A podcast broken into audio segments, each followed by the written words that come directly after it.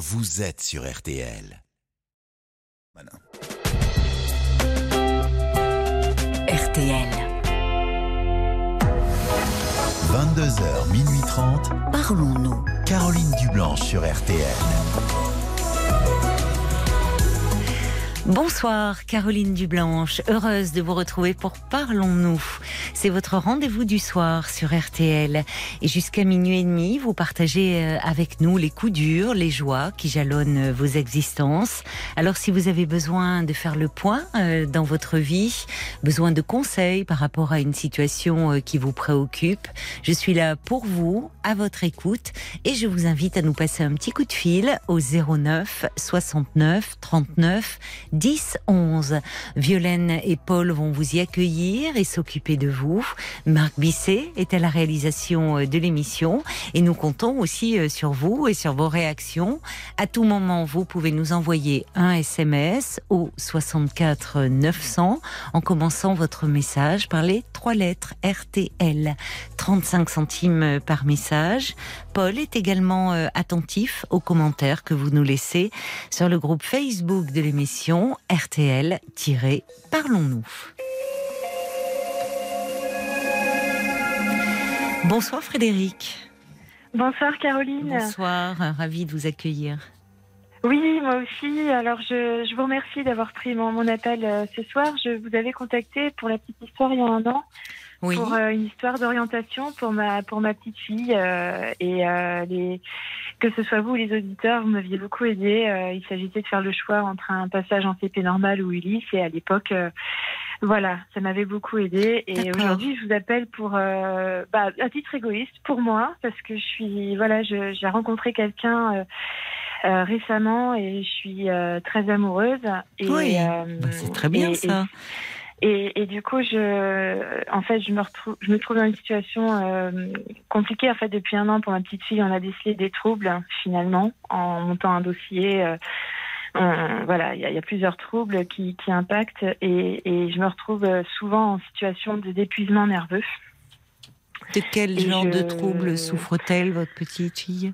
Alors, elle a des troubles cognitifs, euh, ils appellent ça des TFC, des troubles des fonctions cognitives, et un, mm. et un trouble avéré de, de l'attention euh, avec ou sans hyperactivité. C'est pas, c'est pas encore, ils se sont pas encore prononcés en fait. D'accord. Donc, euh, du coup, euh, il y, a, des périodes qui sont plus ou moins faciles. Et là, euh, bah, je suis en début de relation avec mon, amoureux. Ça fait trois mois qu'on se fréquente. Mhm. Et, et, là, je rentre depuis depuis quatre cinq semaines dans une phase très très compliquée à gérer avec ma fille au quotidien. ah bon? Pourquoi? Qu'est-ce qui se passe? Bah, enfin, ce qu'on nous a expliqué, c'est que son cerveau a du mal à se concentrer et à assimiler et que c'est une petite fille qui est une élève normale à l'école, ce qui mhm. fait que c'est plutôt une bonne chose puisqu'elle a ce réflexe de s'adapter en société. Oui, c'est qu'elle sait s'adapter. Voilà, mais comme euh, comme ça lui demande un effort euh, cognitif énorme, quand elle rentre à la maison, euh, bah, du coup, elle, a plus d'inhibition, elle n'y arrive plus, elle a plus, et, et c'est et c'est des crises en fait, c'est des crises de d'énervement, c'est de c'est c'est de l'opposition automatique et puis euh, et puis quand elle fait des crises qu'elle n'arrive pas à gérer ses émotions, elle peut se, se faire mal toute seule. Euh. voilà, c'est que c'est compliqué à, gérer. Mais c'est-à-dire que face à ces crises, vous vous sentez euh, complètement démunie? Ah ben complètement démunie et, et c'est vrai que j'ai beau appeler à l'aide, bon le système fait que heureusement il y a des prises en charge qui existent, mais il y a des listes d'attente. Et auprès de qui vous êtes en liste d'attente? Auprès de quel professionnel? Alors euh, nous on attend euh, d'être pris en charge par ce qu'on appelle un CESAD, c'est euh, un centre de soins où les professionnels travaillent tous en corrélation. En équipe, c'est bien. Ah ouais, en équipe. Et puis on a surtout des éducateurs spécialisés qui peuvent venir à domicile pour nous aider. Oui, parce que pour elle comme pour vous, il faut pas, faut pas la laisser dans cet état-là. Enfin, vous voyez, même si bon, il y, a, y, a, y, a, eu des tests qui ont mis en avant des troubles cognitifs, ce problème de euh, de troubles de l'attention euh, avec ou sans hyperactivité. Enfin, c'est derrière aussi, il peut y avoir une anxiété. Alors j'entends ce qu'il vous dit, c'est-à-dire que la journée, elle arrive à se contrôler, ce qui est bon signe. Elle s'adapte. Mais mm. alors que elle se relâche, ce que font euh, tous les enfants quand ils rentrent, mais que ça prenne des proportions telles, c'est mm. problématique et pour elle et pour vous. Parce que vous me parlez quand bah même d'épuisement nerveux. Elle, bah vous me dites que ça va jusqu'à euh, se, se, faire mal. Enfin, vous voyez, là, c'est il faut, il faut, là, il va falloir euh, poser un cadre pour. Euh, et, pour elle aussi, parce que c'est c'est un vrai problème les enfants chez qui on diagnostique comme ça ces ces difficultés, parce que du coup c'est un peu, c'est à double tranchant. C'est bien de pouvoir euh, diagnostiquer pour pouvoir euh, finalement euh, s'adapter et faire en sorte qu'il puisse s'intégrer et, mm. ne pas être laissé sur le bord de la route. Mais en même temps, parfois aussi, c'est les, les, difficultés de comportement, les troubles de comportement sont excusés par leurs troubles. C'est un peu à double tranchant. Même s'il y a un fond, évidemment, qui alimente cela, c'est pas une raison non plus pour laisser faire tout et n'importe quoi. Vous voyez ce que je veux dire? Mais c'est ça, c'est que l'équilibre est très compliqué à trouver puisque d'un côté euh, les Là, euh, bon, je sors de la réunion aujourd'hui, euh, ce qui a déclenché aussi mon appel ce soir. Euh, on m'a dit attention, vous tirez la sonnette d'alarme, vous appelez à l'aide, prenez soin de vous. C'est ça. Mais prenez soin de vous, d'accord. Mais moi, j'ai aucun, j'ai pas de relais. Je suis maman solo. Et à un moment donné, eh bien, oui, je sais plus. Même moi, à titre personnel, est-ce que c'est dû au trouble Est-ce que c'est la crise de C'est ça. À, par, à, 8 ans ici, il, s'affirme, etc. Oh, 8 ans, non, ça va quand même. Quel âge est là, votre petite? Elle a 7 ans et demi. Oui, mm. non, enfin, non, Donc c'est pas, oui, on n'est pas encore. Et pourquoi d'ailleurs la rentrée est passée? Vous dites depuis trois semaines. Oui, ouais, ça fait trois quatre. Il y a de la fatigue, il y a les vacances qui vont arriver. Euh, qui vont faire du bien à tout le monde, peut-être. Donc c'est compliqué de pour vous de oui vous me dites parce que j'oublie pas le le, le, premier motif de votre appel ce soir, c'est que vous êtes amoureuse, vous avez rencontré quelqu'un. Et comment concilier cette vie de maman solo avec euh, cette petite qui mobilise beaucoup votre énergie en rentrant et une vie amoureuse, quoi? Ouais, c'est ça. C'est je. Il y a des. Je voudrais pas tout gâcher parce que là, euh, ce week-end, je suis arrivée dans un état de nerfs chez mon compagnon. Euh, j'étais euh, vraiment à fleur de peau et puis et, c'est vrai qu'on bah, je préfère me mettre à pleurer plutôt que de que, de, taper sur ma fille ou de la secouer ou je ne sais quoi oui. Parce que je ça en est là. Là en ce moment oui vous supportez plus. Mais il y a de quoi hein. Il y a de quoi parce qu'il y a la fatigue et vous vous sentez démunie et je sature et puis je fais tout ce qu'on me dit. Tous les soirs en sortant d'école on, va se défouler on va faire du vélo du machin. Oui. et rien n'y fait. On a beau discuter négocier punir. C'est donc à un moment donné, on... oui. ben, moi je, je boue, je, finis pas bouillir. C'est normal, c'est normal que. Euh, euh, ouais. Oui, il faut pas. Enfin, c'est c'est mm. c'est compréhensible. Hein, N'importe quel parent euh, à un moment. J'ai même des, des, crises de tachycardie quand j'arrive le matin au travail. Tellement je suis dans un état de nerfs pas possible, quoi. Parce que c'est le matin pour se préparer, c'est terrible aussi. C'est pas évident et du coup, c'est vrai que. C'est pareil. Elle elle est très opposante? Oui, Là, en ce moment, elle est beaucoup dans l'opposition. Voilà. Par principe, euh, ce sera non. D'accord.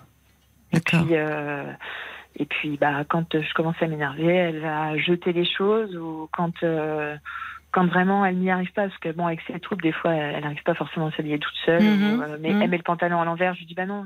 Avoir une, puisque vous me dites vous êtes sur liste d'attente, il faudrait peut-être les rappeler en disant que ça devient très oh, bah, compliqué là. Ouais, bah oui, oui, bah, c'est pour ça que là j'ai j'ai alerté ce soir euh, l'équipe euh, de, de l'école en disant euh, oui. Bah, j'ai besoin d'aide parce que je, je vais finir par craquer nerveusement. Mm. Mais ma foi, peut-être que ça serait bien que vous aussi vous ayez un lieu un peu pour parler de de cela. Je sais pas si dans ce centre, est-ce qu'ils accompagnent un peu les parents aussi? Parce que en tant que parent, justement, pour ne pas craquer, pour peut-être euh, pouvoir parler. Vous dites au fond, vous arrivez chez votre compagnon, mais vous fondez en larmes parce que vous avez besoin de relâcher. Vous êtes euh, sous tension et même vous vous appréhendez finalement euh, les sorties d'école le matin. Vous arrivez au travail la boule au ventre. Vous voyez, vous êtes dans un état de tension en permanence, vous. Ah bah là, oui. qui se répercute aussi sur la petite. Enfin, C'est forcément tout ça est très contagieux aussi. Bah oui. Et, et du coup, j'ai peur de. Je ne voudrais pas abîmer cette, euh, cette relation. Parce que non. Je pense que pour une fois, je suis tombée sur quelqu'un de bien. et euh, j'ai pas envie, quoi. Alors, c'est. C'est quelqu'un qui, est à l'écoute et qui est même allé à une mm. conférence d'un professeur-chercheur avec moi euh, la semaine dernière pour. Ah bon? pour oh bah c'est gentil. ce que c'était. Ouais, bah ouais, il a Oui, il a vraiment envie de bien faire. Il a fait pour vous. Ouais. Oh oui, je pense, oui. oui mais euh, mais, mais j'ai pas envie de, de ramener ça, de, de, ramener toute cette tension là dans notre couple. Non, vous avez raison. Je sais et, et, et en fait, euh, ben, je sais pas, j'ai jamais été vraiment en couple euh, puisque quand elle était petite, que le papa, que le papa de ma fille s'est rendu compte que c'était compliqué, il a préféré partir. Mm. Ah bon? Donc en fait, j'ai jamais trop vécu en couple avec en, en, gérant ces difficultés au quotidien en fait. Mm. Vous vous êtes séparés quand elle était bébé? Oh oui, elle avait un an et demi, oui. D'accord. Il trouvait ça trop dur. Mm. Mais il est, il s'en occupe, il est présent pour sa fille aujourd'hui? Euh, Pas les six premières années. Et en fait, depuis un an, euh, le fait de monter le dossier, de participer, de rencontrer professionnels, euh, il a voulu. Voilà, on est en garde alternée depuis un an. Mm. D'accord.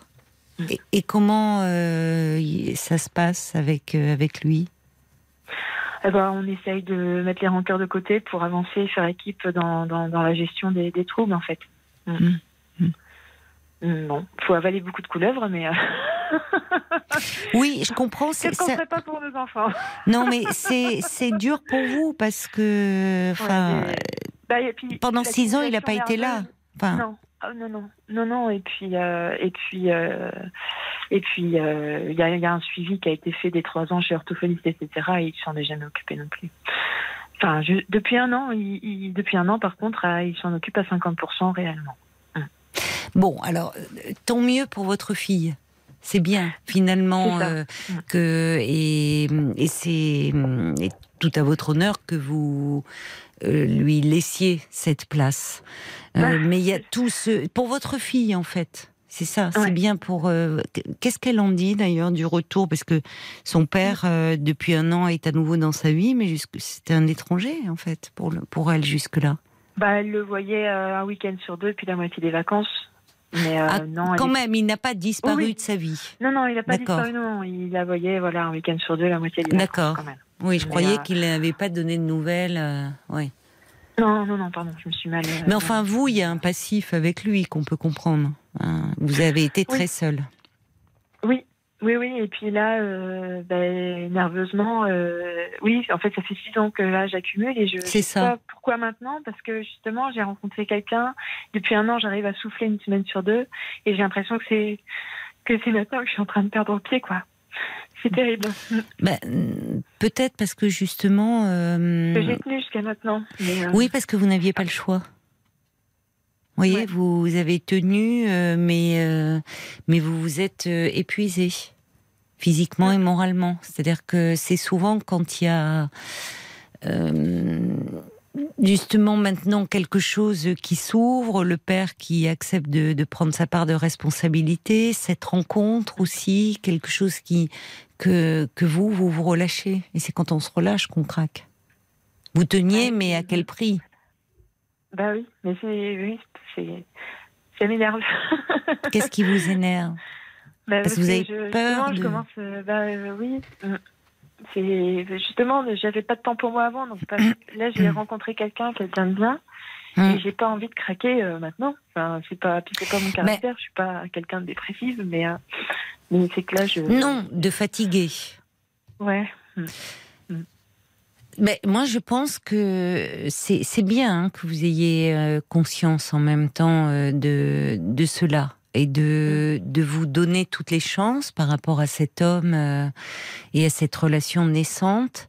Et euh, même si euh, il, on voit que c'est quelqu'un qui, d'ailleurs, cherche, enfin, qui est à votre écoute. C'est pas rien de vous avoir accompagné à cette conférence, mais vous avez raison de ne pas faire porter trop de choses parce que même s'il est très compréhensif et apparemment euh, euh, qu'il a envie de vous faire plaisir.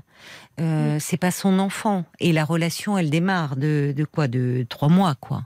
Bah, donc donc je pense je pense que ça serait bien que vous, vous ayez un lieu un peu pour être accompagné. Comment vous avez tenu pendant toutes ces années? Enfin, sur qui vous vous appuyez? Ah ben j'ai eu la chance d'avoir mes, mes parents oui. Mes parents qui, euh, bon, tant mieux. qui d'ailleurs ont déjà pris le relais quand elle était petite. Une fois, j'étais au bord de la crise de nerfs et il avait pris une semaine parce que j'étais, euh, oui. j'avais appelé Allô parents et il m'avait dit faut, faut, faut pas rester avec votre fille, vous êtes dangereuse pour elle. Donc euh, là, il m'avait relayé. Mm. J'ai, voilà, c'était, c'est la seule fois où j'ai craqué. Mmh.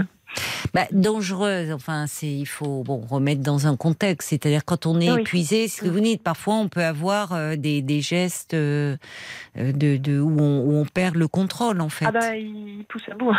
oui, c'est ça. Non, mais les enfants déjà peuvent pousser à bout. Et c'est très dur d'élever un enfant seul. Faut bien inscrire, c'est pas un hasard hein, mm. d'être. Euh, c'est mieux d'être deux, hein, parce que quand mm. l'un est fatigué, est à bout, l'autre peut prendre le relais voyez, ça. Bon. Or là, euh, pendant depuis six ans, c'est vous qui avez assuré. Mm. Et vous, n'avez jamais été, vous, euh, parce que vous vous êtes beaucoup occupé de votre petite, euh, mm. en faisant la, la, pose de diagnostic. Enfin, vous avez fait beaucoup de démarches pour elle, mais finalement, pour vous, c'est ça, vous. C'était pas la priorité, quoi. C'était elle, la priorité. Ah non, c'est vrai que j'ai même pas. Enfin, j'y ai pas pensé. Mais je vous pose la question parce que dans ces cas-là, beaucoup de parents n'y pensent pas. La priorité, euh, c'est l'enfant.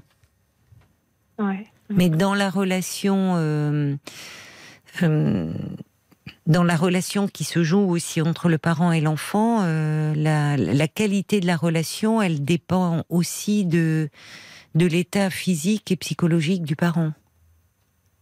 Oui, bah oui, c'est dur. Ouais. Bah oui, c'est dur. Mm. Donc d'avoir un lieu pour déposer un peu euh, ça, ce que vous faites avec moi ce soir, ou de ce que vous faites quand vous avez retrouvé euh, votre ami ce week-end, de pleurer, de, vous voyez, c'est aussi un moment euh, laisser, vous, c'est aussi vous occuper de vous mm. et mm. pouvoir ne pas être débordé. Et puis accepter aussi, ne pas vous en vouloir s'il y a des moments où vous craquez. Mm et trouver un appui finalement, mais un appui avec quelqu'un d'extérieur qui euh, qui peut aussi vous guider. Il, y a, il existe dans, dans, certaines structures avant. Euh, euh, il y avait des on parlait de guidance parentale, vous voyez, de, de pouvoir aider un peu les parents, les soutenir dans les problématiques qu'ils rencontrent avec leurs enfants. Mm. Alors, je, ne sais pas, peut-être dans ces équipes, et si vous êtes toujours sur liste d'attente, vous pourriez tout au moins les rappeler en disant que là, c'est très dur et mm. que vous vous sentez épuisé physiquement et donc parce que et dire qu'au fond là vous auriez besoin vous d'un soutien aussi mm. parce qu'à ce moment-là ils peuvent vous orienter comment? Bah oui, parce que je passe par des phases, je, passe par des phases, des, des fois j'ai l'impression d'être vidée. Ben oui, c'est compréhensible. Euh, c'est compréhensible parce que vous êtes euh, finalement, euh, bah, vous avez tout porté à bout de bras depuis depuis des années et, et là enfin vous mettez quelque chose en place. Elle est rentrée d'ailleurs en circuit en circuit Ulysse, finalement. En circuit bah Ulysse, d'accord. Quand on vous avait appelé, on n'avait pas encore tous les diagnostics, en fait. Oui, oui. Euh, après, on a vu euh, pédopsie, neuropsie, euh, mhm. orthoptiste, euh, ergothérapeute, psychométricien, et tous nous ont dit que non, il y avait, il fallait, il fallait. Il valait mieux un circuit Ulysse. Ouais. D'accord. Bon, et c'est une réussite. C'est-à-dire qu'à l'école, ça se passe bien.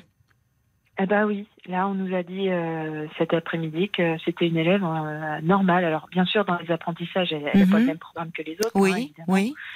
Mais, euh, mais, mais en termes de comportement, si on enlève l'aspect apprentissage, c'est une petite fille comme les autres à l'école. Oui. Et en fait, les professeurs se, se sont, ils étaient très étonnés de ce que de ce qu'on racontait nous, de comment ça se passait à la maison.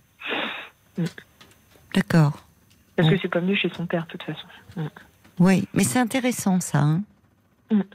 Ça veut dire que malgré les difficultés qu'elle présente, et y compris les troubles de l'attention, il y a, mm. elle peut euh, à l'école, euh, dans ce cadre-là, elle peut, euh, elle, a, elle a très bien su s'adapter. Oui, voilà. Mm. Elle en est capable. Alors j'entends ce que vous me dites, que ça lui demande certainement euh, beaucoup d'efforts, euh, mm. beaucoup d'efforts de concentration, de fatigue, et donc elle rentre à la maison et elle lâche tout. Mais c'est pas bon non plus ça. Enfin, il doit y avoir, il y a, il y a, il y a des, il y a des solutions qui existent. Parce que c'est pas bon pour vous, vous vous épuisez, c'est pas bon pour elle. Parce qu'à ce moment-là, c'est c'est aussi, euh, vous voyez, c'est l'anxiété, l'angoisse qui occupe toute la place, quoi, au bout d'un moment. Bah, c'est ça, et puis on, enfin là dernièrement là, on avait, moi j'ai même plus de plaisir à être avec elle parce bah, c'est compréhensible. C'est conflit, c'est sans arrêt la guerre. Oui, oui, oui. Euh, j'ai pas envie de rester. Enfin, et, là c'est vrai qu'on, enfin, là c'est vrai qu'on m'a dit bon bah de toute façon il faut attendre deux ans avant d'avoir une prise en charge. Et je, je me dis mais déjà que j'arrive à, à bout, je vais faire comment, moi, pendant deux ans Je ne vais pas y arriver à, vivre comme ça. C'est pas possible. Oui, oui, mais je comprends. Et je vais finir par gâcher en plus de bah, cette source de bonheur qui est oui. mon, nouvel amoureux. Quoi. Et lui en vouloir, finalement, aussi, mm. inconscient, enfin, indirectement. parce que vous avez besoin aussi dans votre vie, euh, vous êtes maman, mais vous êtes mm. aussi une jeune femme. Et euh, jusque-là, vous n'avez pas été heureuse, vous dites vous n'avez pas connu vraiment de vie de couple, et vous ne voulez pas gâcher euh, cette relation qui se présente. Alors, c'est bien d'ailleurs, vous avez, malgré tout, malgré la fatigue, malgré ce stress, vous avez quand même réussi à faire cette rencontre. Oui, bah oui. Oui, oui, parce que c'est vrai que depuis un an, euh, il y a quand même une semaine sur deux où j'ai du temps pour moi, donc j'ai pu. Oui, oui, oui. Bon, hein, malgré tout, donc euh, bon, donc donc c'est c'est des ces moments avec votre amoureux, comme vous dites, ça doit être des moments pour vous de respiration, des ah bah, moments où finalement la maman euh, laisse euh, la place à la jeune femme que vous êtes. Ouais, bah, mm. Parce que si dans pas ces... envie de perdre ça justement, parce que c'est ce qui me fait tenir aussi. mais oui, et c'est important pour votre équilibre. C'est terrible, quoi. Alors vous pouvez pas vous couper en deux, c'est-à-dire que vous arrivez. Euh, tendu euh, et du coup vous, quand vous vous sentez avec lui bien euh, euh sans, sans tension sans stress ben vous relâchez là vous pleurez mm. mais du coup, je, je, pense, euh, non, deux, deux, ans, enfin, deux ans avant que vous puissiez. Enfin, malheureusement, je dis ça va pas, ça veut dire qu'ils sont débordés. Mm. Mais euh, passez-leur un petit coup de fil quand même en disant que vous, là, vous avez besoin d'aide. D'accord. Aussi, parce qu'ils peuvent, euh, ils, peuvent travailler avec des intervenants, même extérieurs. Enfin, vous donner certainement des coordonnées de quelqu'un voyez, qui bah, connaît un peu ces problématiques et qui pourrait vous aider vous. Mm. Parce qu'il ne faut pas que les, lorsque vous voyez votre compagnon, ça peut arriver une fois, mais euh, il ne faut pas que justement, parce que là, c'est des moments où enfin vous pouvez vous poser, souffler, que ça se termine, ou vous craquez, que ce soit lui qui vous, enfin, qui vous remonte. ça tient, ça, ça, ça donne à la relation, euh, ça, fausse votre relation un peu, je trouve. Même si c'est vous bah voyez que c'est quelqu'un de gentil et de compréhensif. Enfin, c'est. Ben non, mais ça va faire, ça va devenir trop lourd. Hein. Oui, ça va devenir trop lourd et oui. J'ai peur de ça. Je vais le perdre. mais c'est bien. non. Alors, tenir ce rôle-là auprès de vous. Par la suite, effectivement, il pourra même, euh, euh, si la relation, euh, en, fonction de la façon dont votre relation va évoluer, peut-être que vous, vous déciderez un jour de vivre ensemble, et peut-être que le fait aussi d'être, même pour votre petite fille, face à un couple, voyez, il pourrait être, on ne sait pas, dans l'avenir, peut-être que cet homme pourrait tenir lieu de beau-père et votre petite fille, elle va grandir, et qu'elle ne serait pas seule euh, face à vous, mais qui aurait aussi euh, un tiers à, vos côtés, soutenant et aidant, ça peut modifier la donne. Donc, bon, vous n'en êtes pas là pour le moment, et, et pour le moment, c'est votre relation à vous, votre relation amoureuse. Donc, vous avez raison, il faut la préserver parce que c'est important pour votre équilibre. Et pour mm. la préserver, je pense qu'il faudrait que vous ayez un endroit aussi un peu pour déposer tout ça, vous, là, actuellement. Quitte à voir quelqu'un, euh, vous, vous, pouvez rappeler l'équipe, dire, euh, voilà, moi j'aurais besoin, est-ce qu'il y a des groupes de parole pour les parents? Est-ce qu'il y a des groupes d'aide? Est-ce qu'il y a des... Vous pourriez me proposer quelqu'un, s'il n'y a pas de groupe de parole, en entretien individuel? Je pense mm. qu'il il travaille forcément avec des professionnels. D'accord. Ça pourrait un peu déjà vous alléger. Alors il y a aussi Marie-Cécile qui euh, euh, pense à la PMI, aux infirmières de PMI, la protection maternelle infantile, euh, qui ah. peuvent venir à domicile, qui sont très dispos et qui sont aussi des oreilles attentives pour les mères. Ah, d'accord. Il y a des psychologues aussi dans les dans ces centres de protection maternelle infantile et effectivement pour les bébés des auxiliaires puricultrices, des puricultrices qui se déplacent au domicile des mamans euh, dans les si elles le souhaitent pour les premiers soins au nouveau-né ou par la suite, des infirmières euh, aussi euh, qui, qui, viennent au domicile. Il y a des psychologues dans ces centres de PMI. Il y a aussi, je pense, des éducateurs. Je suis pas certaine de ça. Mais regardez proche de chez vous le centre de protection maternelle et infantile. D'accord, oui, je pensais que c'était pour, que pour les bébés. Non, d'accord. Ils vont au-delà. Mm. Ils vont au-delà. Non, non. Ils vont au-delà et ils peuvent être aussi d'un soutien euh, précieux. Mm. Et puis il y a Jacques qui dit, euh, quelle que soit la complexité et l'exigence de l'éducation de votre petite fille, vous avez raison de ne pas vouloir vous oublier vous mettez tellement d'énergie à son bien-être que ça serait dommage effectivement de gâcher euh, cette histoire euh, naissante. Mais on voit bien là, vous, je, comprends aussi, enfin, en même temps, quand je vous posais la question de savoir si vous, vous étiez un peu accompagné, ben, on voit bien le parcours du combattant que ça a été entre les, les pédopsychiatres, les neuropédiatres, les ergothérapeutes, les psychomotriciens, les orthophonistes. En fait, vous avez euh, couru de rendez-vous en rendez-vous euh, pour votre petite fille. Donc euh, il y avait mm. plus de temps et de place pour vous. Ah ben non, et puis j'ai même perdu mon emploi à cause de ça, oui. Mm. Oh là là. Et là, vous avez retrouvé Oui, j'ai retrouvé. je... suis devenue aide à domicile et puis du coup, il y a une semaine sur deux où je travaille un petit peu moins pour pouvoir emmener ma fille à ses rendez-vous médicaux, etc. Mm. Oui, mais vous voyez, alors vous êtes aussi dans un métier d'aide. Oui, en plus, oui. Non, mais oui, mais, mais en plus, ça compte, quoi. J'arrive à, ouais, j'arrive ah à saturation et je veux, je veux, je peux pas. Je mm. comprends pas pourquoi, parce que justement, c'est depuis un an, j'arrive à respirer et, j'ai rencontré cet homme qui est vraiment super. Oui, c'est bien, c'est bien, c'est formidable. Je, je peux pas craquer maintenant, c'est pas possible. Si vous avez, mais si vous savez, euh, vous vous pouvez craquer. Vous avez même le droit de craquer. Euh, mais ne, vous dites pas euh, que parfois justement on craque pour mieux repartir. Il faut s'autoriser à craquer. Alors je comprends que vous vouliez pas trop craquer souvent auprès de cet homme parce que même s'il est très aimant et très mm. compréhensif, ça donne, ça peut donner euh, à, votre relation une tournure que vous ne souhaitez pas qu'elle prenne. Et vous avez raison voyez. Mm. Mais euh, vous vous êtes à la fois dans une position euh, d'aidante de maman, mais aidante de votre petite fille qui présentait mm. beaucoup de difficultés. Vous avez réussi à faire en sorte qu'elle intègre ce circuit, ça se passe bien. Mais mm. vous, dans votre métier, vous aidez des personnes aussi euh, en tant qu'auxiliaire de vie qui sont qui sont sur des, du handicap. Donc vous qui vous aide, voyez c'est vrai. Ben oui, vous qui vous aide. Donc, euh, donc il faut que vous, vous puissiez vous appuyer sur quelqu'un. Vous pourrez le faire dans l'avenir. Visiblement, c'est quelqu'un. Vous accompagnez à une conférence, donc il a compris à quel point c'était difficile euh, mm. pour vous. Mais il faut aussi que cette relation, vous en êtes dans, c'est les trois premiers mois de la relation, enfin dans l'avenir, que vous puissiez aussi vous ressourcer et que donc les préoccupations concernant votre petite fille n'envahissent pas toute votre relation. Et c'est ça que j'arrive pas à faire. Mais c'est normal que vous n'y arriviez pas. Il faut, il faut l'accepter et que là, pour le moment, euh, vous aidez beaucoup. Vous avez, vous avez pris soin de votre petite fille. Dans votre métier, vous aidez les autres. Vous, qui mm. prend soin de vous C'est la vraie question.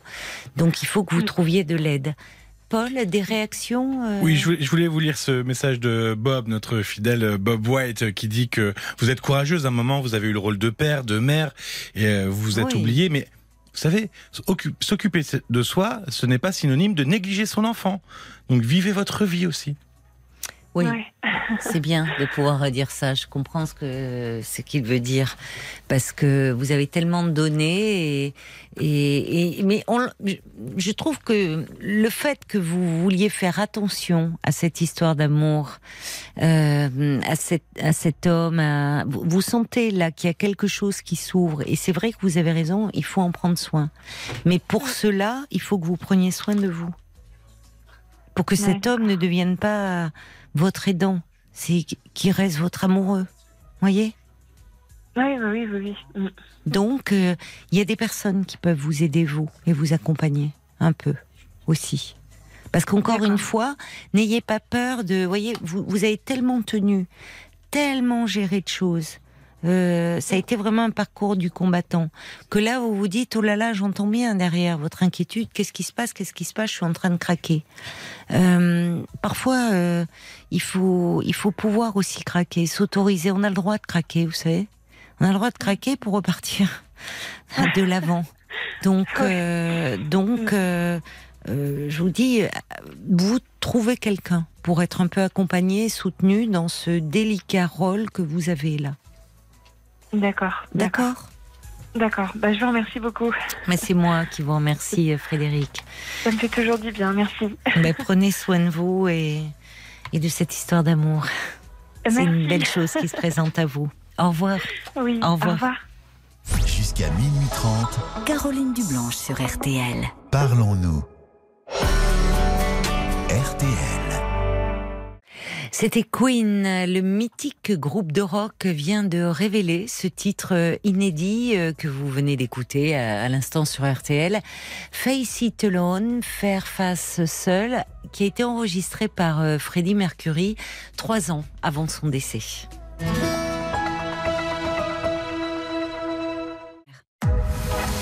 22h, minuit 30. Parlons-nous. Caroline Dublanche sur RTL. Nous parlions euh, à l'instant, enfin avant le, disque, euh, avec Frédéric, donc de sa petite fille, qui avait été euh, testée, chez qui on y avait diagnostiqué des, troubles cognitifs. justement, il y a un article dans le Psychologie qui est en, disponible dans les kiosques, hein, le Psychologie de novembre, où la question se pose de faut-il faire tester son enfant? Je rebondis sur le témoignage de Frédéric. Dans le cas de Frédéric, évidemment, la question ne se posait même pas puisque la petite a, été euh, orientée et, ça se passe très bien pour elle. Mais on parle beaucoup d'aujourd'hui euh, d'hyperactivité, d'hypersensibilité, d'hyperémotivité, de haut potentiel intellectuel, de dys, dyslexique, dyscalculique, dyspraxique. Donc, il y a beaucoup de singularités qui sont euh, mises en avant. Et cet article est intéressant parce que, euh, eh bien, il pèse un peu le pour et le contre de, de, de ces tests, de dire à quel point, euh, évidemment, on sait mieux repérer les troubles cognitifs chez les enfants et mieux les prendre en charge. Et en même temps, c'est pas sans dérive. Donc, écoutez, si vous voulez en savoir un petit peu plus sur toutes ces euh, ces tests pour détecter les difficultés chez les enfants, mais je vous recommande le Psychologie euh, de novembre et cet article HPI 10, faut-il faire tester son enfant?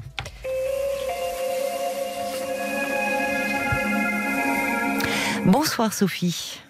Bonsoir Caroline. Et bienvenue. Merci. Alors, vous voulez me parler euh, d'une d'une relation avec euh, votre compagnon, relation euh, qui s'est terminée, semble-t-il Oui, et bien lundi soir, en fait, je l'ai mis à la porte de la maison. Voilà. La semaine euh, dernière Oui, oui. D'accord. À, la même, à la même heure, quasiment. Voilà, je lui ai demandé de prendre ses affaires et de partir, puisque c'est mon domicile. Et bah, la raison, c'est qu'au mois de juillet, je me suis rendu compte qu'il avait recontacté son ex. Voilà. Euh, et, en fait, il m'a avoué euh, l'avoir revu plusieurs fois. Voilà, d'où euh, d'où ma colère, puisque je lui avais demandé de anniversaire il y a 15 jours. Voilà, il m'avait dit qu'il réfléchirait. Il a absolument tenu à venir. Et puis, ben, le résultat des courses, c'est que ben, je lui ai demandé de partir, puisque la semaine, le week-end, puisqu'il a une résidence secondaire en bord de mer où nous allions. Et ben, il m'a avoué qu'il passait le week-end avec elle. Voilà. D'accord. Mais alors, dites-moi, cet ex-là, puisque vous me dites, vous lui aviez demandé de réfléchir, donc ça veut dire qu'il avait déjà euh, euh, renoué le contact avec, elle. et vous en aviez parlé avec lui? Non, alors je ne sais pas depuis combien de temps. C'est avéré qu'au mois de juillet, enfin durant les vacances, euh, voilà, il a fait très très chaud. C'était un été assez caniculaire, voilà. Mmh. Et puis à un moment donné, bah, son téléphone n'arrêtait pas de sonner. Voilà. Après, bon, il a des problème avec son papa qui est malade. Sa maman euh, nous appelait très très souvent. En plus, comme je dis, il a fait un été très chaud. C'était une personne âgée. Oui. Donc en fait, elle appelait soit sur mon portable, soit sur le sien. Donc on décrochait hein, son, son, cachotterie en fait. Et puis jusqu'à un jour, bah, il était absent. Son téléphone sonnait, sonnait. Bah, je l'ai pris son téléphone, hein, sans curiosité malsaine. Mhm. Et là, bah, j'ai vu que c'était pas elle. Euh, voilà, donc j'ai pas décroché. Puis bien, j'ai bien sûr, j'ai eu accès à tous les messages qui m'ont donné bah, accès au, à la situation. Voilà. D'accord. Vous, euh, vous étiez avec cet homme depuis combien de temps, Sophie? Ça fait sept ans. Sept ans. Et alors cet ex, euh, vous étiez, euh, enfin, vous avez découvert donc dans ces circonstances là que vous venez de me relater, qu'elle était de retour dans sa vie. C'est ça. Auparavant, ben ils bah, en parlaient ou... Bah, ils avaient arrêté, ils avaient arrêté leur relation parce qu'ils discutaient beaucoup, ils ne s'entendaient pas. D'ailleurs, tout notre entourage me le confirme encore, hein, parce que j'ai des amis qui m'ont appelé samedi pour X ou Y raison. Et effectivement, on a abordé le sujet. Beaucoup de gens m'ont dit, mais on ne l'aime pas, on ne l'aimait pas de toute manière, on ne l'appréciait pas. Il se disputait beaucoup, même devant sa famille hein, ou les familles respectives. Mmh. Il y avait beaucoup de discorde. Euh, voilà, il y avait beaucoup de tromperies aussi, puisqu'ils sont vantés apparemment. Enfin, beaucoup de gens m'ont relaté beaucoup de faits. Bon, c'était pas très sain comme relation. Donc, euh, il avait pris ses affaires, il était parti. Voilà. Euh, et puis. Euh, elle n'était pas présente dans vos conversations avant ah que vous découvriez cela en juillet? Non. Ah non, il ne vous paraissait pas euh, ah bah, nostalgique, affecté Non, pas du tout. Il, le non, puisqu'en plus, mes enfants étaient, étaient, venus en vacances. Voilà. Et non, non, tout se déroulait très bien. Il avait même fêté son anniversaire, etc. pour le 14 juillet. Hein, voilà alors bah, finalement, pourquoi lundi dernier, vous me dites là, vous parce que ça c'était en juillet, pourquoi lundi dernier vous le mettez à la porte? Parce que j'en ai eu ras-le-bol, parce qu'en fait, euh, ce qui se passe, c'est que toutes les semaines, donc il était à la maison, mm-hmm. voilà, et tous les vendredis soirs ou tous les jeudis soirs, il prenait ses affaires et il partait. Donc habituellement, je le rejoignais, puisque bah, vous connaissez maintenant le système du travail. Hein. On travaille un coup à la maison, un coup en entreprise. Oui, oui. Voilà. Et euh, donc, euh, lui est en profession libérale, moi je suis salariée.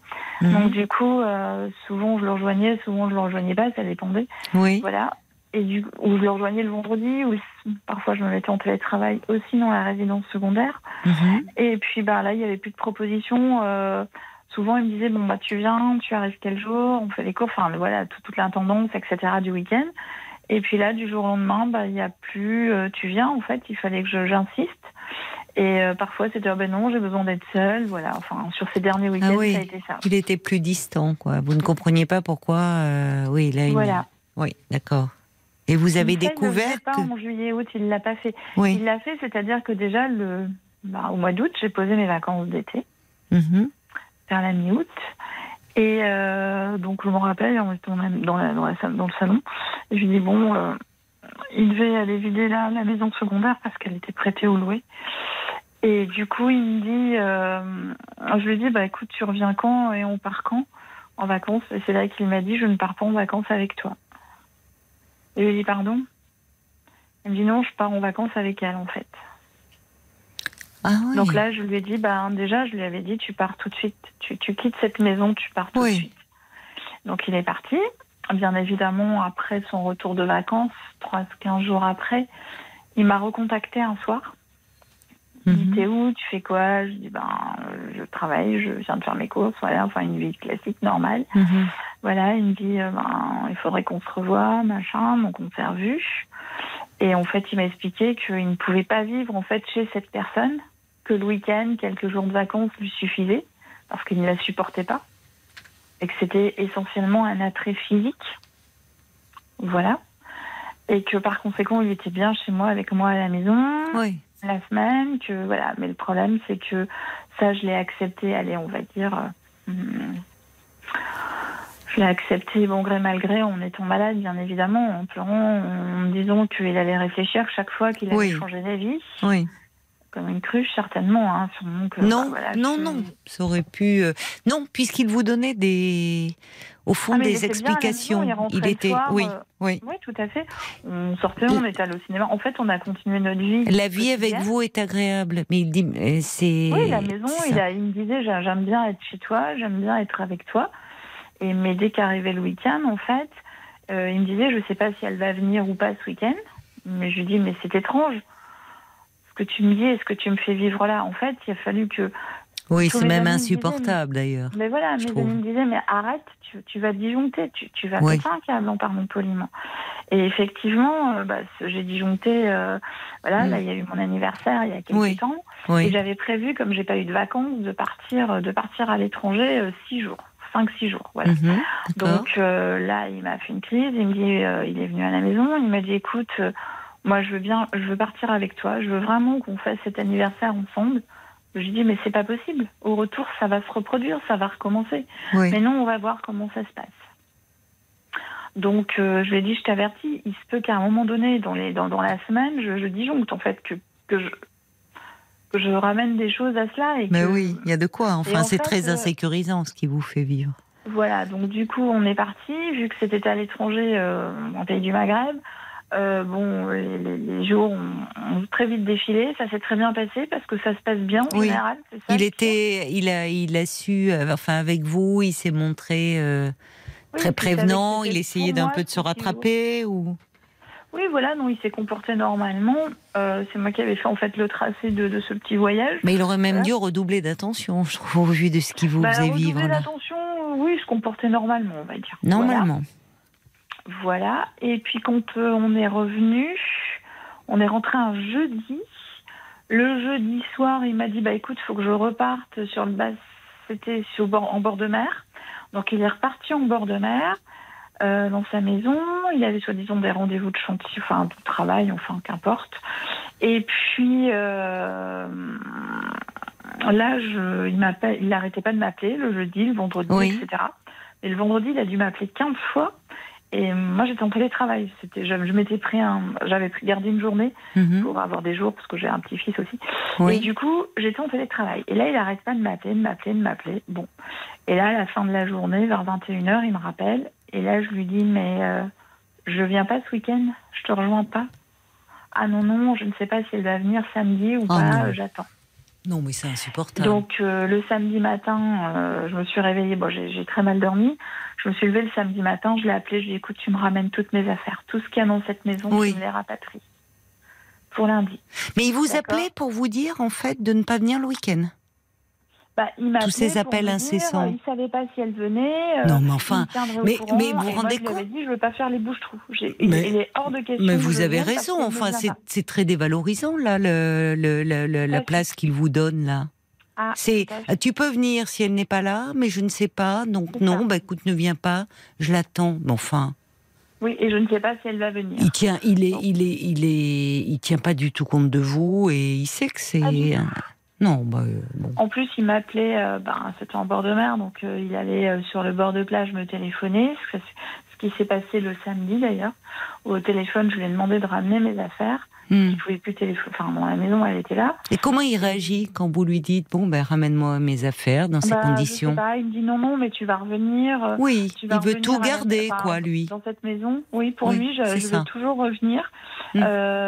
je, je vois il y avait un lit à me ramener hein, d'un bébé j'en avais acheté deux. Oui. Et euh, j'ai une amie qui en avait besoin, donc je lui ai trouvé ce prétexte-là pour qu'il me ramène ce lit bébé, ce matelas que j'avais acheté, mes vêtements. Hmm. Et là, c'était non, mais les vêtements, je vais pas te les rapporter. Tu vas revenir. Je dis mais non, je reviendrai pas. Je, je, peux pas revenir. Je peux pas revenir là. Donc en fait, on finissait par se disputer. Voilà. À un moment donné, dans une dispute, il m'a même dit, ben, puisque tu, tu veux qu'on se sépare, on va se séparer. Et là, il était très très énervé au téléphone. Euh, mais il était euh, en bord de plage. Enfin, hein, il, est, il est gentil, lui. Tu veux qu'on se sépare? Il ne vous laisse pas vraiment le choix, ou alors? On va y arriver, voilà, c'était ça. Et puisque c'est ça, de toute façon, rassure-toi, je trouverai quelqu'un d'autre et je la tromperai. parce que de toute manière, je ne peux pas vivre avec elle. Mais il le savait puisqu'il a déjà vécu avec elle. Mais enfin, mais c'est incroyable. Les, il est, il ne pense qu'à lui. Il est d'un égoïsme là, je trouve, euh, forcené. Et ne t'inquiète pas, ne t'inquiète pas. Je, je, vais trouver quelqu'un d'autre parce que qui s'interroge sur lui-même. Il est complètement euh, à l'ouest là. Je, je ne la supporte pas. Je ne peux pas vivre avec elle. donc il me faut quelqu'un avec qui je peux mener une vie en quotidien agréable. Et elle, parce qu'il est dans une attirance euh, sexuelle irrésistible. Mais enfin, c'est son problème à lui. Qu'il, là, il, il vous parle plus comme si vous étiez euh, sa compagne, mais comme si vous étiez une confidente. Euh. C'est ça. Mais il l'a dit, il avait, il a très peur d'ailleurs. Il me l'a dit, il m'a dit, j'ai très très peur que, bah, que tu acceptes pas qu'on, qu'on reste amis. Je lui ai dit, tu sais, je ne peux pas rester amie avec des gens qui m'ont menti. C'est quelque chose qui est très compliqué mmh. pour moi. Mmh. Des amis, pour moi, ce ne sont pas des gens qui vont me mentir. Au contraire, ça va être des gens qui vont vous se livrer. Et c'est ce que je lui explique sans arrêt. Voilà. non, et puis enfin, il veut quoi? Une amie, une maman, et puis une, maîtresse, euh, voilà, mais qui peut voir. éventuellement, euh, ben, ça peut déborder, redéborder sur autre chose. Euh, voilà, il n'est pas contre. Oui, mais semble-t-il, d'accord, il n'est pas contre, mais la sexuelle, parce que pourquoi il faudrait qu'il s'interroge sur ce lien avec cette femme qui qu'il n'arrive pas à quitter, ou il n'arrive pas à se quitter, mais il n'arrive pas non plus à vivre ensemble. Ah Donc au bout d'un moment, bon, on peut, il y a quelque chose comme ça de passionnel qui fait qu'on est débordé, emporté, qui peut même donner du, du piment, du sel à la relation. Mais visiblement, ça fait des années que c'est comme ça. Et le, le compromis qu'il trouve avec lui-même, c'est, bah, je, qu'il continue avec cette femme, dans cette relation qui finalement est trop chaotique, trop destructrice, et donc d'en trouver une autre pour euh, pallier le déséquilibre. C'est sympathique pour l'autre, pour vous en l'occurrence qui tenez cette place-là. Enfin, vous n'êtes pas le médicament de leur relation, quoi. C'est honteux de vous dire les choses comme ça, je trouve. Oui, puis j'ai entendu des, des, choses. Euh, au mois de juin, il a eu un mariage, par exemple. En fait, on était invité un week-end chez des amis. Et euh, bon, mes amis ne savaient plus si euh, on faisait ce week-end-là, le week-end d'après, bref. mon amie m'appelle et elle me dit euh, Bah écoute, mon mari est dispo, enfin, ils ont des enfants, on est dispo ce week-end, donc c'était le vendredi, venez demain. Hum. Ok, donc il était sous la douche, etc. Je dis Bah voilà, un tel et un tel nous ont appelé, donc c'est bon, on est invité ce week-end. Et là, il me répond Je viens pas, je suis de mariage. Oui. Je lui dis, tu plaisantes C'est une mariage avec qui? Ah, ben, ce sont des anciens amis, son mari, patati, patata. Oui, enfin, ça se décide pas en 24 heures un mariage, hein, quand on est invité en général. un mariage, en fait, puisqu'on n'est pas des jeunes couples, en fait, on n'est pas des, personnes très, voilà, très, très jeunes, au sens, voilà. Donc, ce sont des gens qui refont un deuxième mariage. Oui. Et ils ont invité les amis qu'ils avaient invités il y a 10 ou 15 ans. Je lui fais, mais dans leurs amis, il n'y a pas eu des divorces, des séparations, des décès ce que la vie du quotidien apporte. Oui. Il me dit non, non, euh, je suis invitée avec mon ex. Et là, ça a fait tilt. Donc, je suis allée euh, passer le week-end chez, chez, nos amis. En fait, chez mes amis, ce sont les miens à la mmh. base. Mmh. Voilà. Et je leur ai expliqué. Et là, ils m'ont dit, mais il y a un problème. Il y a un problème là. Mmh. Et effectivement, je, leur ai dit, je, ne le crois pas une seule seconde. Alors, la cérémonie du mariage, bien sûr, je, je crois à cette cérémonie de mariage. Mais là où je ne crois pas, c'est que il était invité car elle était invitée aussi. Voilà. Et j'ai trouvé culotté parce qu'au début, je lui ai dit, j'ai dit, mais attends, la personne qui, t'invite, c'est très bien que tu es avec moi. Et en fait, je, ne sais même pas comment ça s'est monté ce truc. Il m'a mis devant le fait accompli le vendredi pour un mariage le samedi. Voilà. Auquel il est allé? Oui, il est allé. Donc avec son ex. seul chez mes amis passer le week-end. Oui, non, non, mais c'est. Enfin.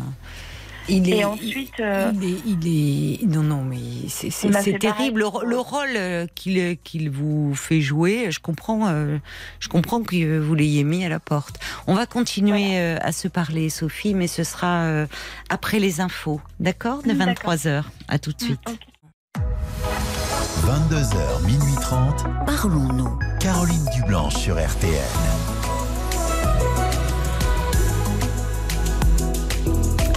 Parlons-nous de 22h à minuit et demi de tous les sujets qui vous concernent, qui vous touchent, qui vous préoccupent. On dialogue, on partage nos vécus, nos expériences et on apprend beaucoup grâce à vous et vos témoignages. Tous vos appels sont les bienvenus au 09 69 39 10 11 et vos réactions aussi euh, qui enrichissent nos échanges à l'antenne. Alors par SMS, vous tapez les trois lettres RTL au début de votre message que vous envoyez au 64 900 35 centimes par SMS. Et je peux vous dire, euh, ma chère Sophie, euh, qu'il y a un paquet de SMS qui sont arrivés pour vous au sujet du comportement de cet homme. Hein. Je vais vous les lire vous êtes là, Sophie? Oui, je vous écoute. Oui. Et puis également euh, vos réactions euh, sur la page Facebook de l'émission RTL-Parlons-nous. Donc en fait, vous nous parliez de cet homme avec qui quand même vous avez une histoire depuis 7 ans. Et puis euh, jusque-là, vous n'entendiez pas parler de cet ex. C'est en juillet que vous avez découvert qu'en fait il euh, continuait ou avait repris la relation avec elle. Et à partir du moment où il a appris que il, euh, il vous raconte euh, que ben, la semaine il la passe avec vous, mais que certains week-ends non, vous ne pouvez pas le rejoindre parce qu'elle viendra le rejoindre dans sa maison. que là il est invité à un mariage. En fait, c'est son ex qui est invité. Enfin, et comme si vous, bah, vous deviez euh, supporter euh, tout cela, que vous étiez une amie euh, confidente.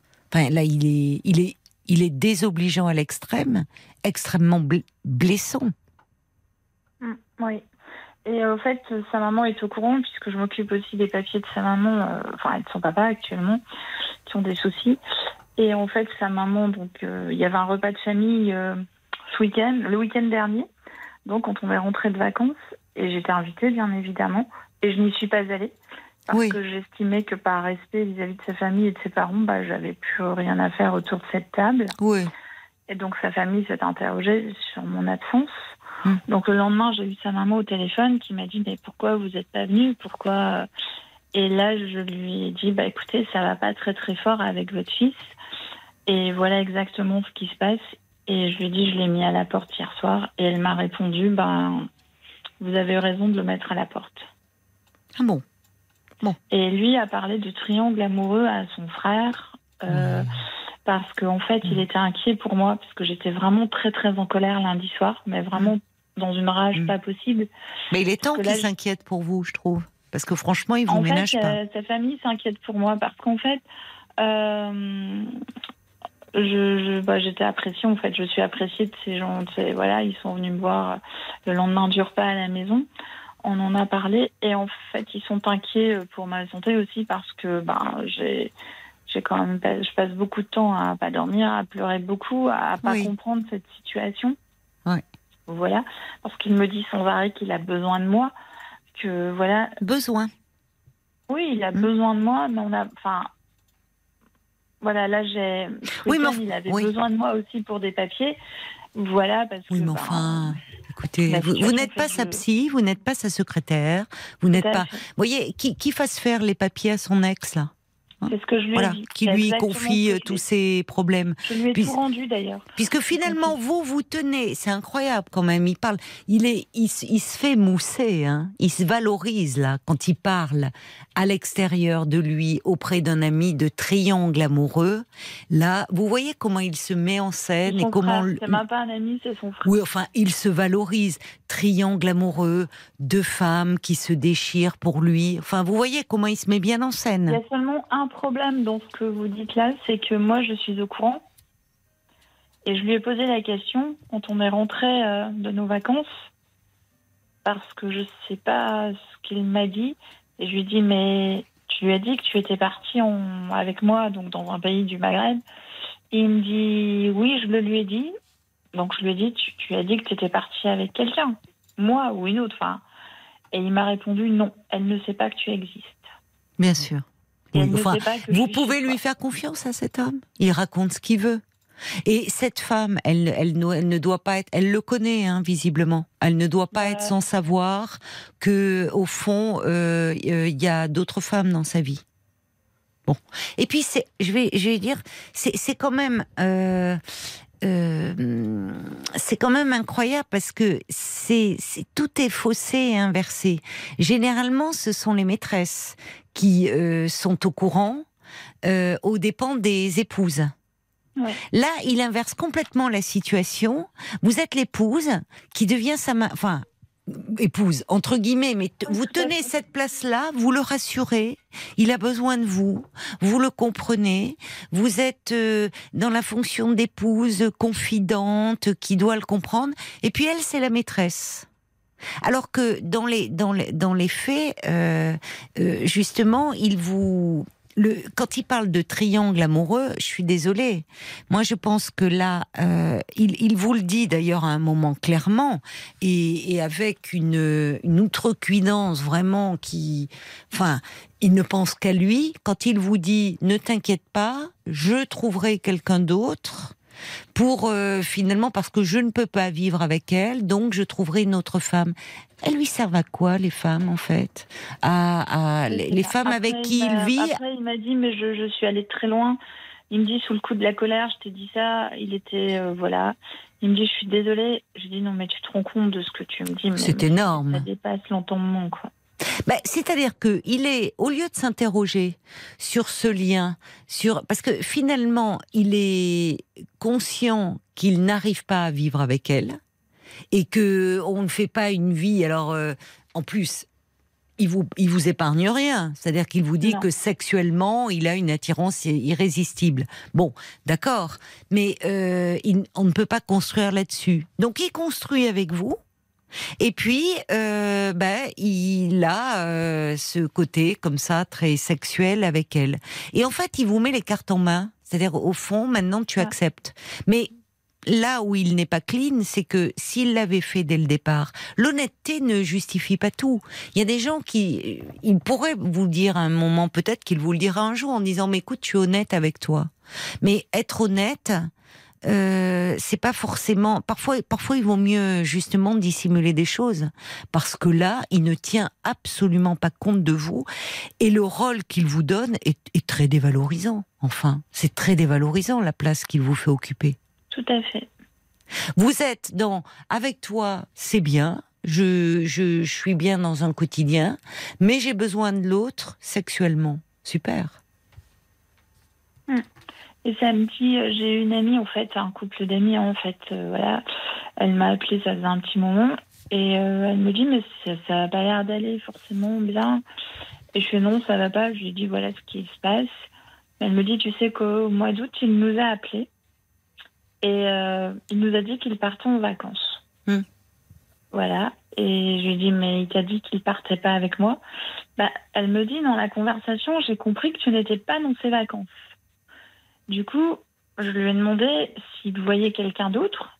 Il lui a répondu oui, franchement. C'est ça, voilà. De ton voix autre. Ouais. Et elle me dit, bah, j'ai pas voulu pousser la conversation plus loin parce que. Oui, bon. Il est complètement. Vous voyez comme c'est désobligeant. Parce que je pense que lui, au fond de lui, vous voyez, même le fait même qu'il parle de triangle amoureux, lui, c'est un petit coq en pâte là. Voilà, il est là. Euh, oh, il y a des femmes qui se déchirent pour lui. Je suis dans. Il se fait son film, bah, mais il réalise. Je sais pas parce qu'elle n'est pas au courant en fait. Si elle avait été au courant, je lui ai demandé si elle accepterait. Il m'a répondu. Franchement, franchement, à votre place, Sophie euh, je, ne, je, je ne donnerai plus aucun crédit à ses paroles. Mm. Plus aucun crédit. Il raconte ce qu'il veut. Il raconte ce qu'il veut et finalement, il est au centre et il se met bien en scène. Mm. Et, finalement, il fait des dégâts autour de lui, il vous fait beaucoup de mal et il n'en a cure. Il n'en a cure du mal qu'il vous fait. Mm. Parce que s'il avait un tant soit peu euh, de, de soucis pour vous, euh, d'empathie pour vous, bah, il vous dirait même pas le quart de ce qu'il vous raconte. Et ces dilemmes amoureux, il irait euh, les régler euh, ailleurs que en se confiant à vous. Bon, donc à un moment, mais il est persuadé au fond, il vous le dit, tu reviendras. Parce que là, maintenant, parce que au fond, je suis désolée, mais cette histoire, elle dure certainement depuis très longtemps. Vous l'avez découvert là, mais en fait, euh, ça dure certainement depuis un moment. Maintenant, il dit ce qu'il veut. Je n'y crois pas quand il me dit ça fait pas longtemps. Oui, bon. Ben, Elle a, toujours été là. Et finalement, dans ses propos, c'est comme si euh, le, fait qu'il n'arrive pas, il est, il, est tordu, il est dans une histoire tordue, et finalement, euh, parce qu'il n'arrive pas à se défaire de ce lien, mais il veut à côté une stabilité. Après tout, qu'il y reste dans son histoire tordue et qu'il entraîne personne avec lui. Exactement ce que je lui ai dit. Or là, il vous entraîne dans ses méandres et finalement, il, est, il se confie à tout le monde. C'est assez odieux euh, à votre couple d'amis communs d'aller laisser entendre, enfin d'aller dire même qu'il partait en vacances, euh, sous-entendant que c'était pas avec vous. C'est très, tout ça est très désobligeant. Donc, il est complètement autocentré, cet homme. Il y a que lui qui compte. son petit plaisir c'est ce que vous dit votre mère? Sa mère, en fait, sa mère me bah. disait que, ben, elle me dit, euh, bah, elle est désolée pour moi parce que oui, parce qu'elle vous apprécie, parce qu'elle vous aime bien. Et qu'elle a pour que même sa mère dise ça, euh, elle a d'autres enfants et franchement, ils sont en couple et ça se passe pas comme ça. Oui. Et elle me disait, ben, il est à l'aise, quoi. Elle me dit pour la semaine, pour le week-end. En fait, bon, elle a 80, elle est âgée, hein, donc elle, elle réagit. Euh, mais elle me dit, vous avez raison, car c'est inadmissible. Mais il traite mal les femmes, je trouve. Et puis, comme si les femmes pouvaient être interchangeables. Oui Je sais pas. Enfin, oui, certainement. Peut-être.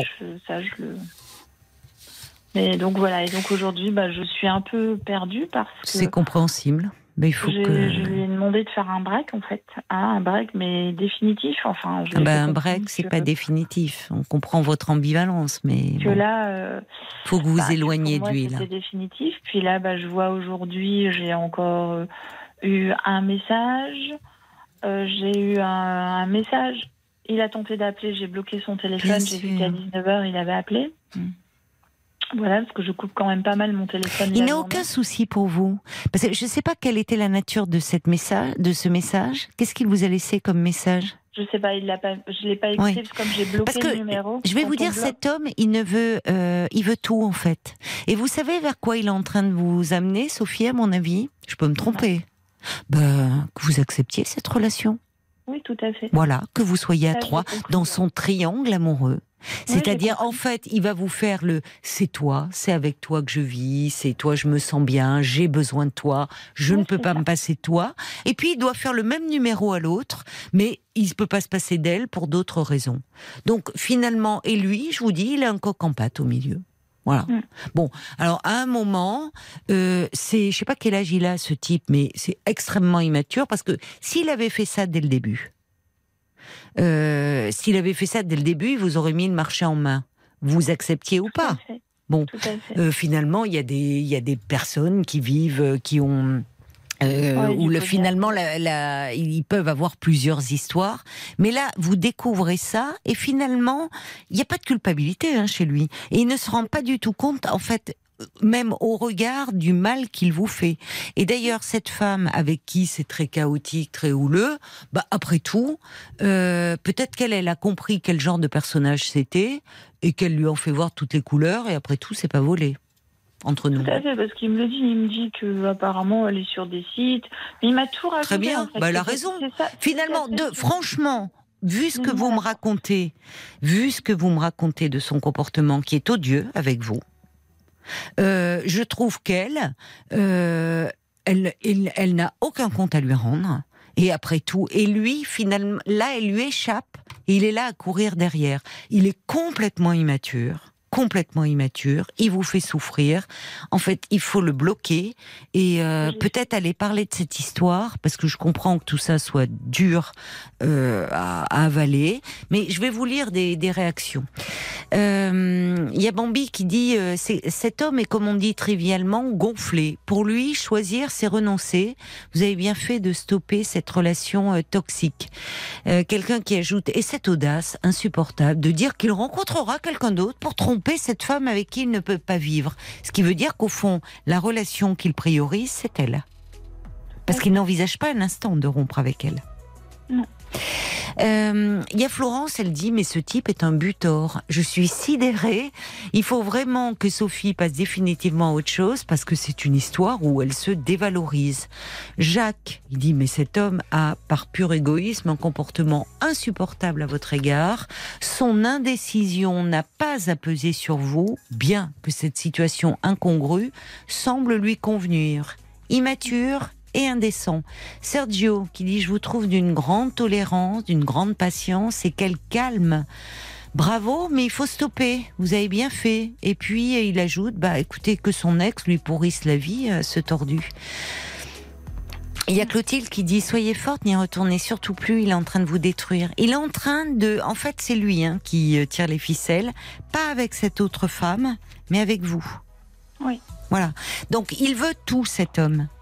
Il veut tout, c'est-à-dire qu'il veut à la fois euh, l'excitation de cette relation, cette femme qui lui échappe, euh, mais dont il est accro sexuellement, mais il veut aussi une stabilité affective avec vous. Donc il peut être attaché différemment à vous deux, mais le vrai problème, c'est que il exprimerait en disant je suis dans un dilemme, je me rends compte que je te fais souffrir, je me comporte mal, mais pas du tout. Là, il est en train de vous faire avaler la pilule qui est énorme, et en gros sans aucune remise en question de son côté, mais juste pour vous dire, bah voilà, en gros, c'est comme ça, hein, j'y peux rien, euh, voilà. Au fond, Plusieurs fois, accepte. Je demandé de partir. Et chaque fois, il me disait, mais je ne peux pas, je n'y arrive pas. Voilà. Je ne peux pas me séparer de toi, donc je ne peux pas partir. Et je ne peux pas non plus me séparer d'elle, donc voilà. Bon. Bah, donc vous voyez, c'est trop facile en fait. Il n'y a pas de remise en question. C'est, il ne réfléchit pas, c'est je ne peux pas me séparer de toi. Mais que vous, cette relation vous rende malheureuse, ça, il ne veut pas en entendre parler. Paul, Oh oui, il y a Faïza qui bouillonne derrière sa radio, qui dit moi j'ai l'impression que vous ne vous donnez pas assez d'importance, pas assez de respect pour vous-même.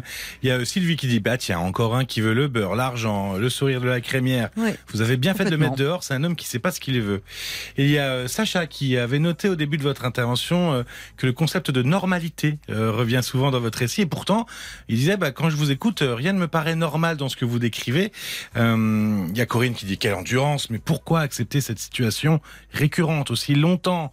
Euh, non, ça date que de cet été en fait, hein, cette histoire-là. On est, on est, on est en octobre. Oui, Il y a le, le, valet de cœur qui dit, bah, vous êtes donc euh, une femme euh, bah, polyvalente, multicarte, amante, amie, confidente, déversoir d'état d'âme. Cet homme, c'est une véritable boule à facettes, mais qui reflète autre chose que de la lumière festive.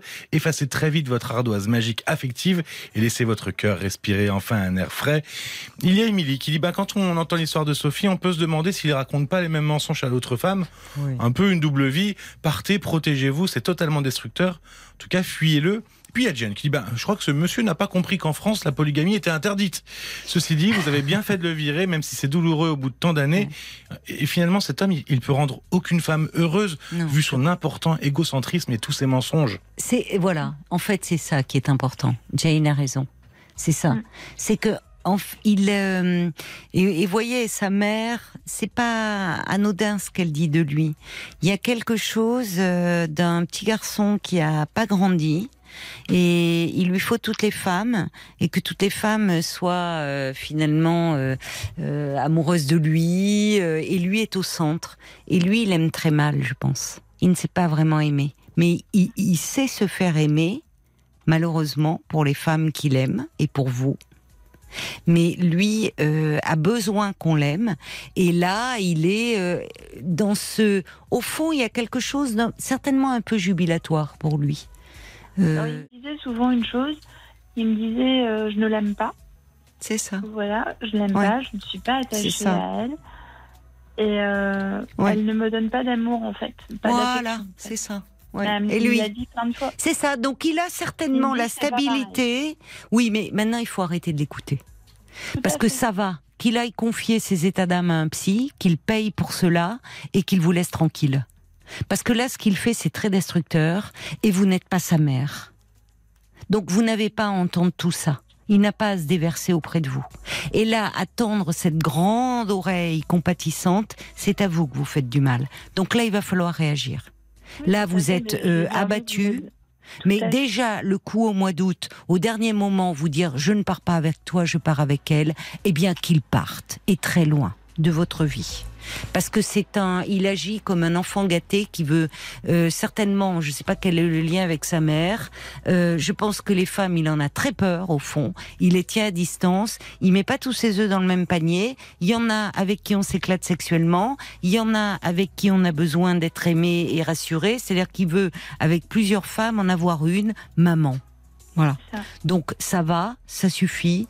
Vous n'êtes pas là pour euh, euh, faire de la thérapie avec lui. Donc, à vous de, de voir. Alors, il y a Cathy, elle a un point de vue différent. Elle dit, je trouve que c'est à vous de décider de continuer ou pas.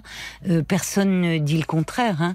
Euh, on aimerait juste, à vous entendre, parce que là, on vous sent abattu et c'est normal, que vous preniez, vous, un peu de poil de la bête, et pour cela, que vous n'écoutiez plus ces états d'âme. Et que vous, euh, vous parliez de vous, comme vous l'avez fait, et moins de lui. Bon courage à vous. Merci beaucoup. Sophie. Au revoir. Bonne soirée. Au revoir. Merci Caroline. Jusqu'à minuit 30. Caroline Dublanche sur RTL. Parlons-nous.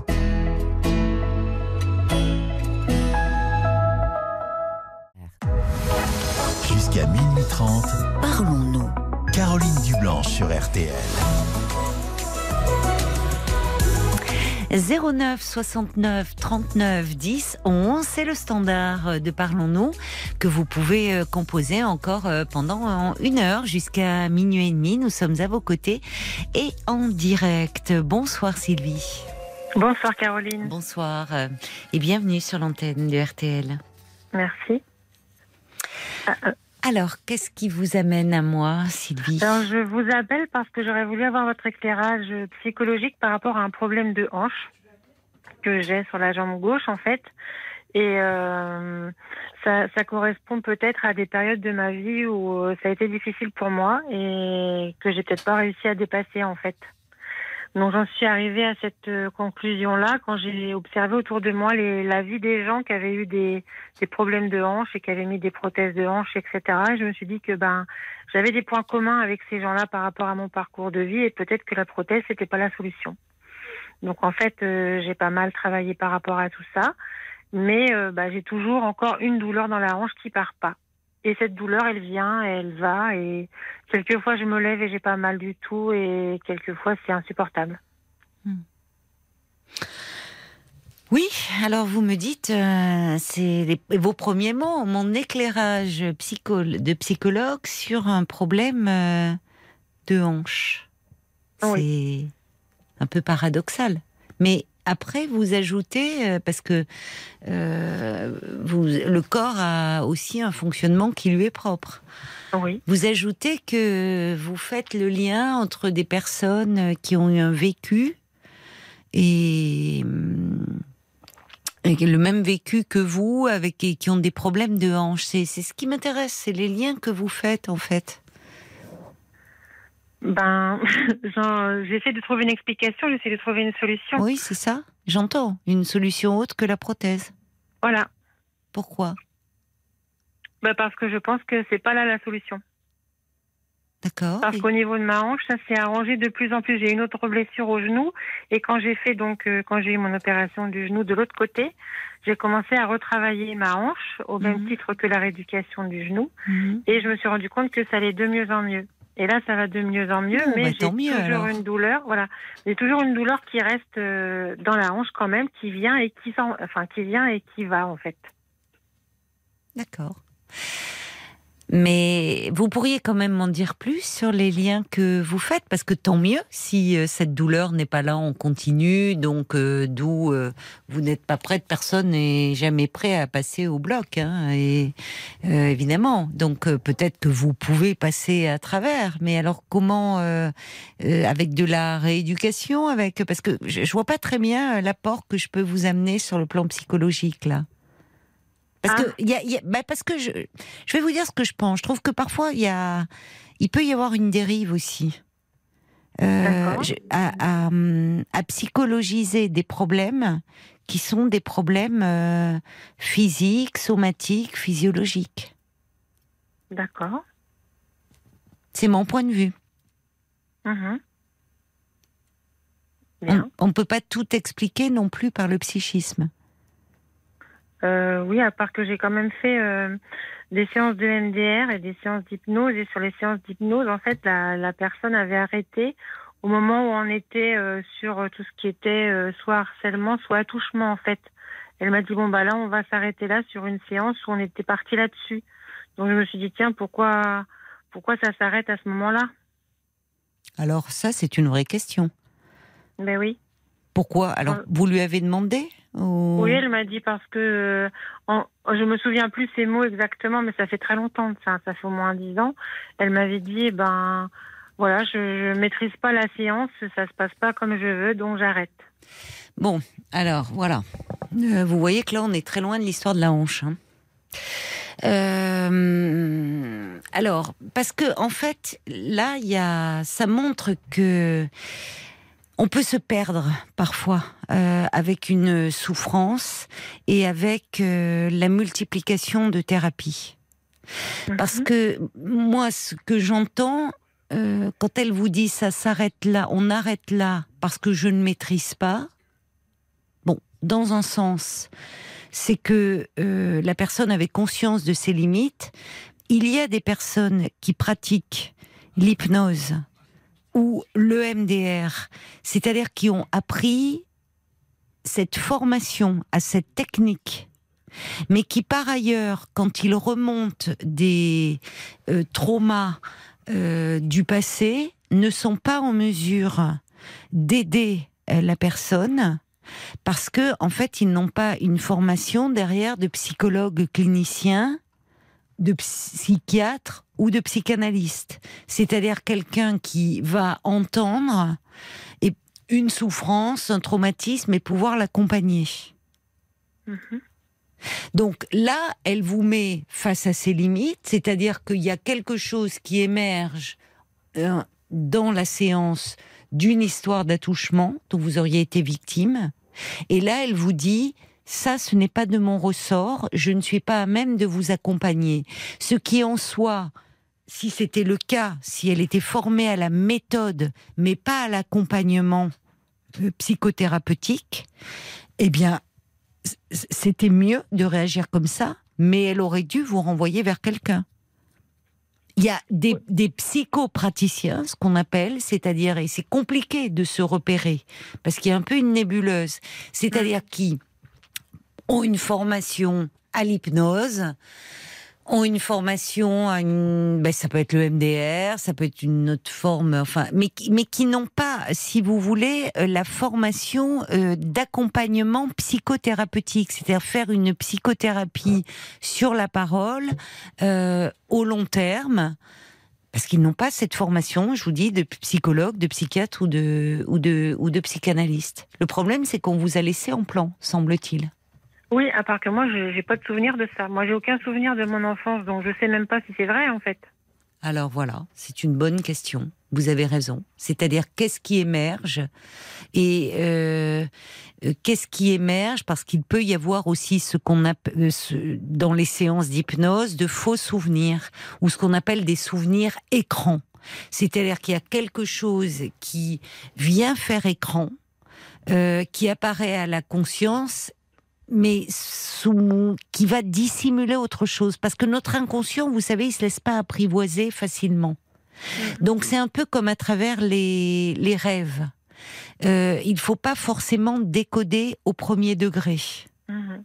Et c'est là où c'est le travail de quelqu'un qui est formé à l'écoute et qui ne va pas tout de suite partir dans une interprétation qu'on qualifie de sauvage et qui, au lieu d'aider la personne, va, va faire que cette personne va se perdre. Et malheureusement, ce que vous m'évoquez, je l'ai entendu. Euh, chez une jeune femme qu'il n'y a pas très longtemps qui me disait qu'elle avait été voir un kinésiologue et qui simplement, sans la toucher, dès la première séance, lui a dit, lui a déclaré, lui a décrété qu'elle avait été abusée par son père ce à quoi elle lui a répondu qu'elle n'avait aucun souvenir, et sans se démonter, ce kinésiologue a dit Ah, vous ne pouvez pas vous en souvenir parce que c'était avant trois ans. Et ça, ça, c'est vraiment, euh, ça mériterait euh, une condamnation parce que euh, parce que c'est de la c'est de l'emprise ça. C'est prendre le pouvoir sur quelqu'un qui est en situation de fragilité puisqu'il vient demander de l'aide à quelqu'un parce qu'il y a une souffrance dans son corps dans sa tête et, et qu'il a une demande d'aide. Et là à un moment on assène comme si euh, le, le, le, le, prétendu thérapeute était voyant et était capable de lire dans le passé de la personne et de ne pas lire n'importe quoi dans ce passé, mais un traumatisme de l'ordre de l'inceste. Hum. Vous voyez, là, on est dans un abus de pouvoir. Ouais. Donc, je comprends effectivement votre interrogation. Donc, vous, vous avez cherché finalement après. Bah vous avez cherché, euh, voilà, à donner du sens à ces paroles. Euh, à ce qui aurait remonté, ce qui serait remonté, dont vous n'avez pas souvenir. Ah non, moi j'ai aucun souvenir de ça. J'ai même cherché sur autre chose, j'ai cherché sur euh, tout ce qui dit, tout ce qui se dit sur aller de l'avant, euh, prendre une direction, ne pas oser s'engager. Comme j'ai eu des problèmes dans mon travail, je me suis dit bon, est-ce que ça peut être ça à un moment donné? Mm. En fait, je suis allée chercher ailleurs parce que ce côté-là, j'ai Enfin, j'étais pas persuadée de ça non plus. heureusement que vous avez eu cette euh, réaction-là finalement, de ne pas partir bille en tête dans quelque chose qui aurait pu vous mettre complètement à l'arrêt, pour le coup, sans mauvais jeu de mots. Hein. Hum. Et vous égarer, peut-être dans une fausse direction. En plus, incriminer des gens qui n'ont rien à voir avec toi en plus. Oui, une vague aux États-Unis hein, de, de, personnes qui se sont mis à accabler leurs parents sur des histoires d'inceste et où finalement euh, on s'est rendu compte que c'était pas du tout de cet ordre-là. Enfin, c'est épouvantable. C'est il y, a quelque chose de, de sectaire hein, dans ces pratiques-là. Il y a mm. quelque chose de sectaire, vraiment de l'ordre de l'emprise. Parce que euh, quand bien même, on, pense dans certains cas, vous voyez, quand vous dites le corps, l'interaction entre le corps et le psychisme, bien sûr qu'il y en a. Euh, on sait que par exemple dans certaines maladies telles que la fibromyalgie, on retrouve euh, chez un certain nombre de patientes, je dis patientes parce que ça touche majoritairement les femmes. Alors là aussi, avec précaution, il faut toujours être prudent, mais dans un des, des, des kinés qui se sont penchés sur ces histoires-là et qui retracent un peu après avec leurs patientes leur histoire, ont relevé à de très nombreuses reprises des problèmes de maltraitance dans l'enfance. Et le corps euh, garde en mémoire. Notre corps, il n'oublie pas il garde en mémoire des choses. Et il peut garder euh, en mémoire le, dans certaines familles, dans certaines familles, le seul contact que l'enfant a avec ses parents, ça passe par la violence et par les coups. Et le mhm. corps peut garder cette trace-là. Mais là aussi, si vous voulez, c'est jamais. Il y a, y a, des études qui sont faites sur ce sujet. Euh, là encore, il serait euh, aberrant de dire que toutes les personnes souffrant de fibromyalgie ont été des enfants maltraités, mais qu'il que il y a un certain nombre de cas qui interrogent où on retrouve des traces de maltraitance. Vous voyez, c'est pas la même chose. On ne peut pas faire une généralité. Exactement. Et de la même façon, c'est ça qui est compliqué. C'est-à-dire qu'il y a beaucoup de livres aujourd'hui ou qui ou d'auteurs qui expliquent un peu comme avec les rêves d'ailleurs. Vous savez, ou comme mhm. si vous rêvez de de perdre vos dents, ça veut dire ça. Vous rêvez mhm. de euh, de que que vous, vous êtes nu dans un espace public, ça veut dire ça. En fait, ça c'est c'est un peu du, du charlatanisme parce que euh, c'est c'est oublier que chaque personne, elle a sa singularité, que son histoire, elle est singulière, et que tel symptôme, il va prendre telle signification dans l'histoire de cette personne-là. Oui, tout à fait. Et actuellement, on est un peu dans ce... Certains surfent sur la vague, et font un, gigantesque fourre-tout de connaissances qu'ils puisent un peu de ci, de là, de la psychanalyse, des neurosciences, de, de enfin, un peu, un peu tout, vous voyez, et, euh, et qui s'autorisent euh, des prises de pouvoir, en fait. Parce que, en fait, ça, c'est se positionner comme étant dans le pouvoir sur l'autre. Moi, je sais ce qui vous est arrivé. Oui. Bon, alors, du coup, qu'est-ce que vous me conseillez? Alors du coup, euh, je ne peux pas vous conseiller. J'entends ce que vous me dites au sujet de euh, quelque chose qui serait peut-être bloqué en vous, ou en tout cas qui aurait du mal à se mettre en mouvement. et que cette douleur viendrait euh, rappeler. Vous cherchez, semble-t-il, de ce côté-là. Et je vous encouragerais à trouver un, un, thérapeute formé à l'écoute que ce soit un psychologue clinicien, euh, un psychiatre qui fait des thérapies analytiques ou un psychanalyste qui va être, euh, voyez, formé à l'écoute et qui va pas euh, plaquer sur vous un discours préfabriqué ou avoir mal. Vous voyez, ce qu'on entend, je vais vous dire, voilà, vous me parlez de la hanche, vous parlez du genou.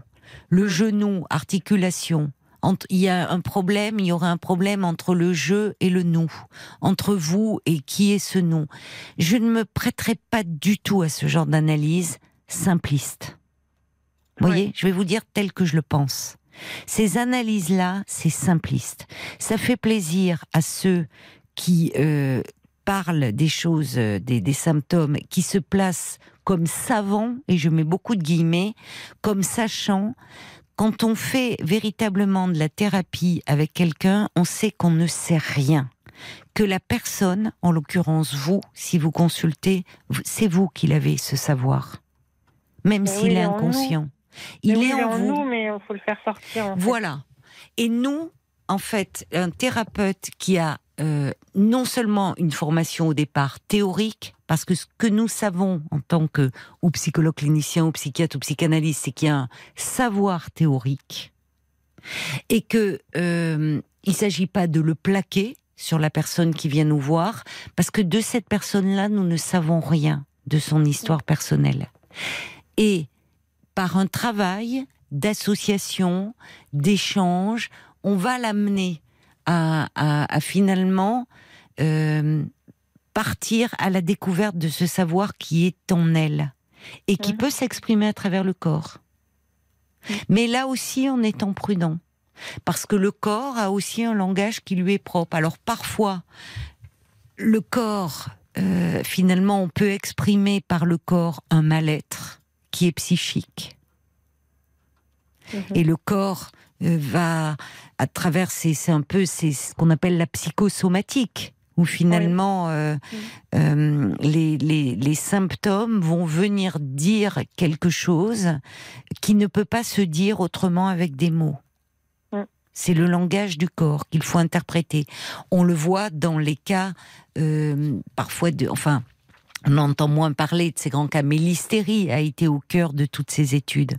Ou des, femmes, ça touchait beaucoup les femmes, et malheureusement maintenant ce, ce terme est, tombé dans le langage pour eux courant pour euh, et, de façon pour désigner une femme et de façon péjorative, c'est-à-dire une femme hystérique, c'est une femme qui perdrait ses nerfs, qui n'aurait plus le contrôle sur elle-même, alors que l'hystérie au départ, au sens de la névrose, euh, les femmes, ces femmes pouvaient avoir des paralysies, pouvaient avoir des cécités, on ne trouvait rien sur un plan mécanique, physiologique, organique, qui expliquait ces paralysies et ces cécités, et pourtant elles étaient là.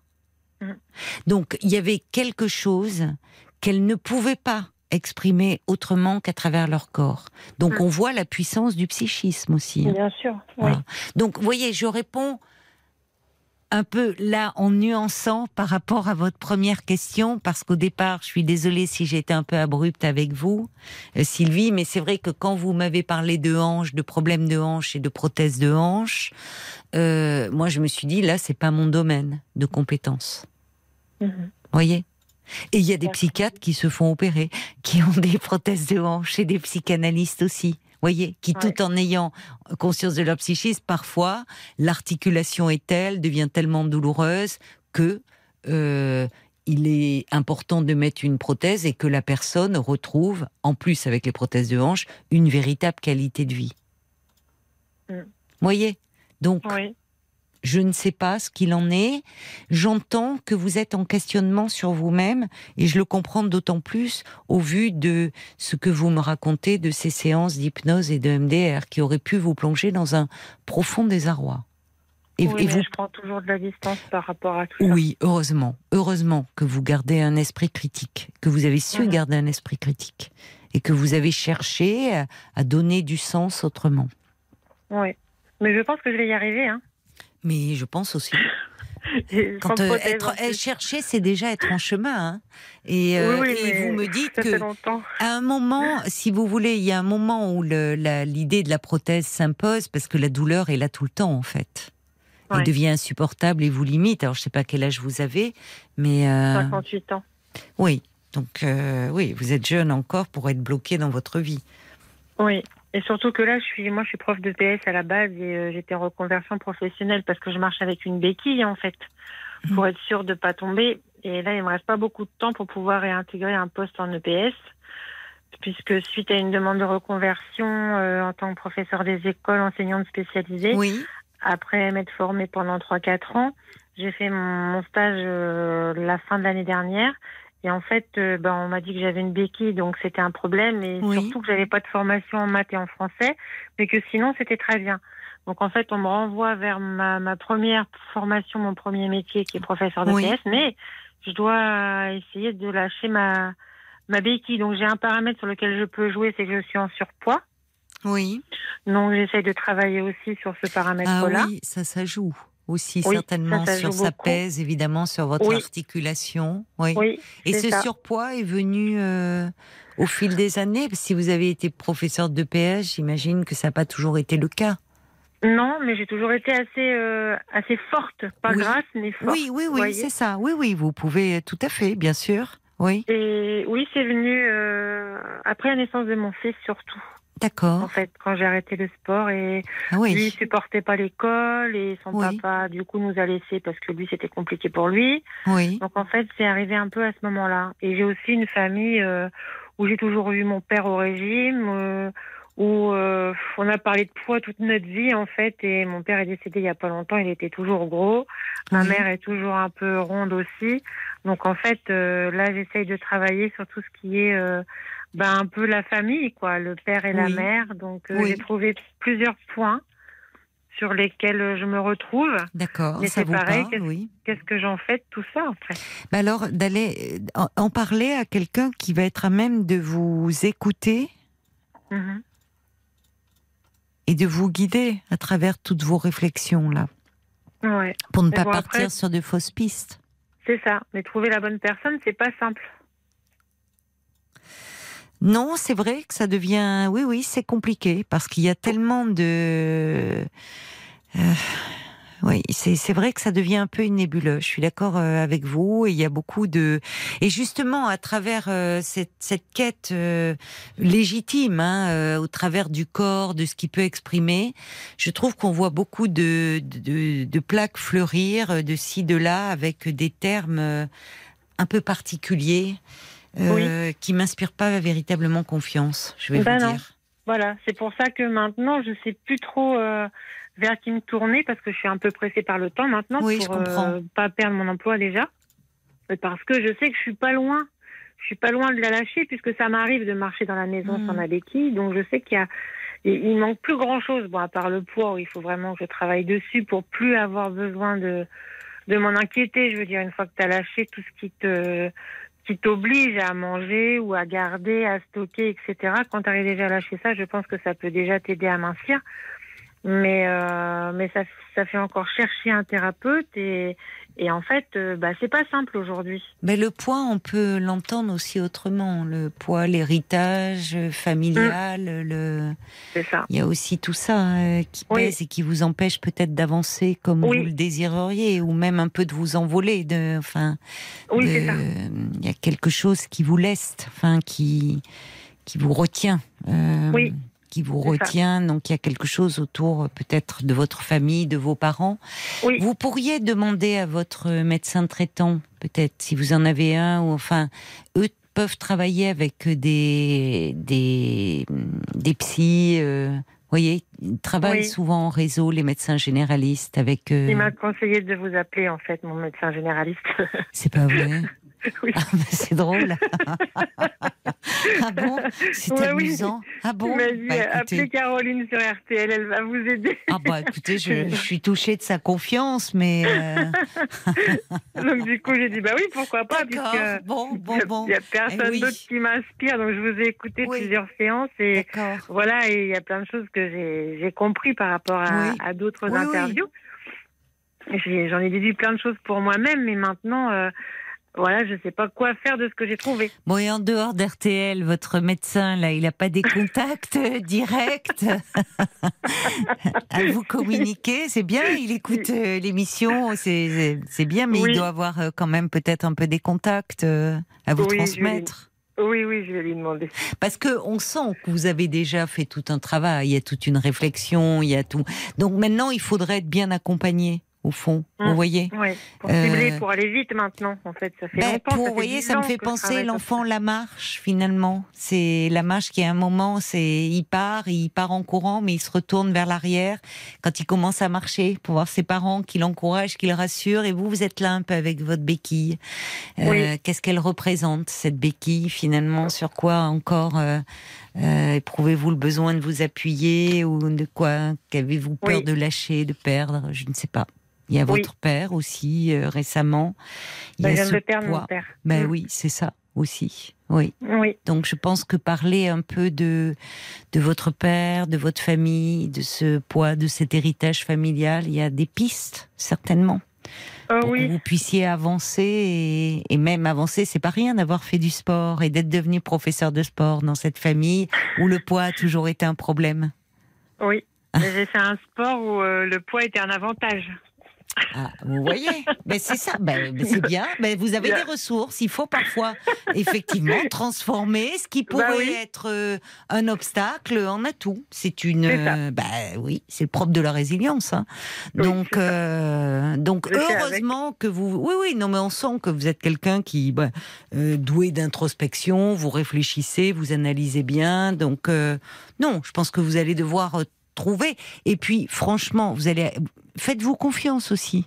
Oui. Faites-vous confiance parce que euh, vous avez su à un moment dire oh là là vers quoi on m'amène c'est pas mon histoire ça me parle pas voyez? Donc mm. vous avez euh, il faut aussi parce que c'est compliqué de recommander quelqu'un parce que on peut recommander quelqu'un qu'on sait compétent professionnel euh, bon mais après humainement ça ne va pas passer parce qu'on n'a pas tous les mêmes besoins, les mêmes attentes quand on démarre une psychothérapie. Voyez, dans ce qu'on projette. La relation au, thérapeute, elle est importante. Eh ben oui. et, et c'est le lien, le lien en lui-même est déjà en soi thérapeutique. Oui. oui. Ah, je vois que Paul me, me fait des signes ah parce qu'il va être minuit et qu'apparemment votre témoignage fait beaucoup, euh, beaucoup réagir. Réagir la profession. Euh, la ah, profession, bah exactement. alors qu'on les entende. Moi, je... Kaipi qui dit bah, merci de rappeler que psychopraticien n'est pas psychologue. Il y a trop d'usurpation de notre métier. Nos patients s'y perdent, malheureusement. Il faut consulter des psychologues, diplômes d'État et non les praticiens, psychopraticiens qui ont finalement zéro diplôme reconnu. Alors, École privée non réglementée. Je, nuancerai quand même, parce que moi, je connais quelqu'un qui, par exemple, pratique le MDR, mais n'étant pas psychologue, qui oriente et qui travaille avec euh, une psychologue. Vous voyez, il faut connaître ses limites, c'est comme dans tout. Chloé aussi, qui est psychologue, et qui dit, bah, le problème également, c'est que la formation MDR, elle est accessible qu'aux elle est euh, accessible psychologues et psychiatres, donc cette psychopraticienne ne fait pas de MDR, mais se fait passer pour telle. Il y a des variantes de l'MDR pour les non-psychologues, mais ces gens-là n'ont pas de formation forcément en psychopatho et psychotraumato, donc ça peut être dangereux. Euh, il y a Sacha qui conclut en disant bah, n'hésitez pas à exiger des diplômes reconnus par l'État si vous vous lancez dans un travail. Et puis il y a la mouette d'Annecy qui, qui termine euh, en disant que vous portez une sacrée charge mentale en établissant ce lien hanche, problème psy. Ça reviendrait à une certaine fatalité, comme si euh, votre problème de hanche était dans une impasse. Et eh ben libérez-vous de cette vision des choses en travaillant sur vous. Mm. Puis cette béquille, elle a à voir. Finalement, on a tous besoin, plus ou moins, à certains moments, de béquille un peu pour avancer euh, dans la vie. De quoi ça parle au fond? Quelle a été votre béquille à vous? Vous avez un peu de mal à lâcher Je ne sais pas. Euh, il y a plein de pistes, en tout cas, et et bah écoutez, euh, quand vous verrez votre médecin, vous lui ferez mes amitiés parce que c'est la première fois qu'on me dit ça. Et je trouve ça, bah c'est, ça me fait plaisir. Voilà. parce qu'il vous écoute bah, régulièrement. j'entends ça. J'entends ça. Beaucoup, votre façon de fonctionner, ah bah, donc c'est pour ça. Bah, écoutez, alors donc je pense qu'il va vous trouver quelqu'un de bien. Je vous embrasse, ma chère Sylvie. Merci beaucoup. Merci de votre confiance. Au revoir. Au revoir.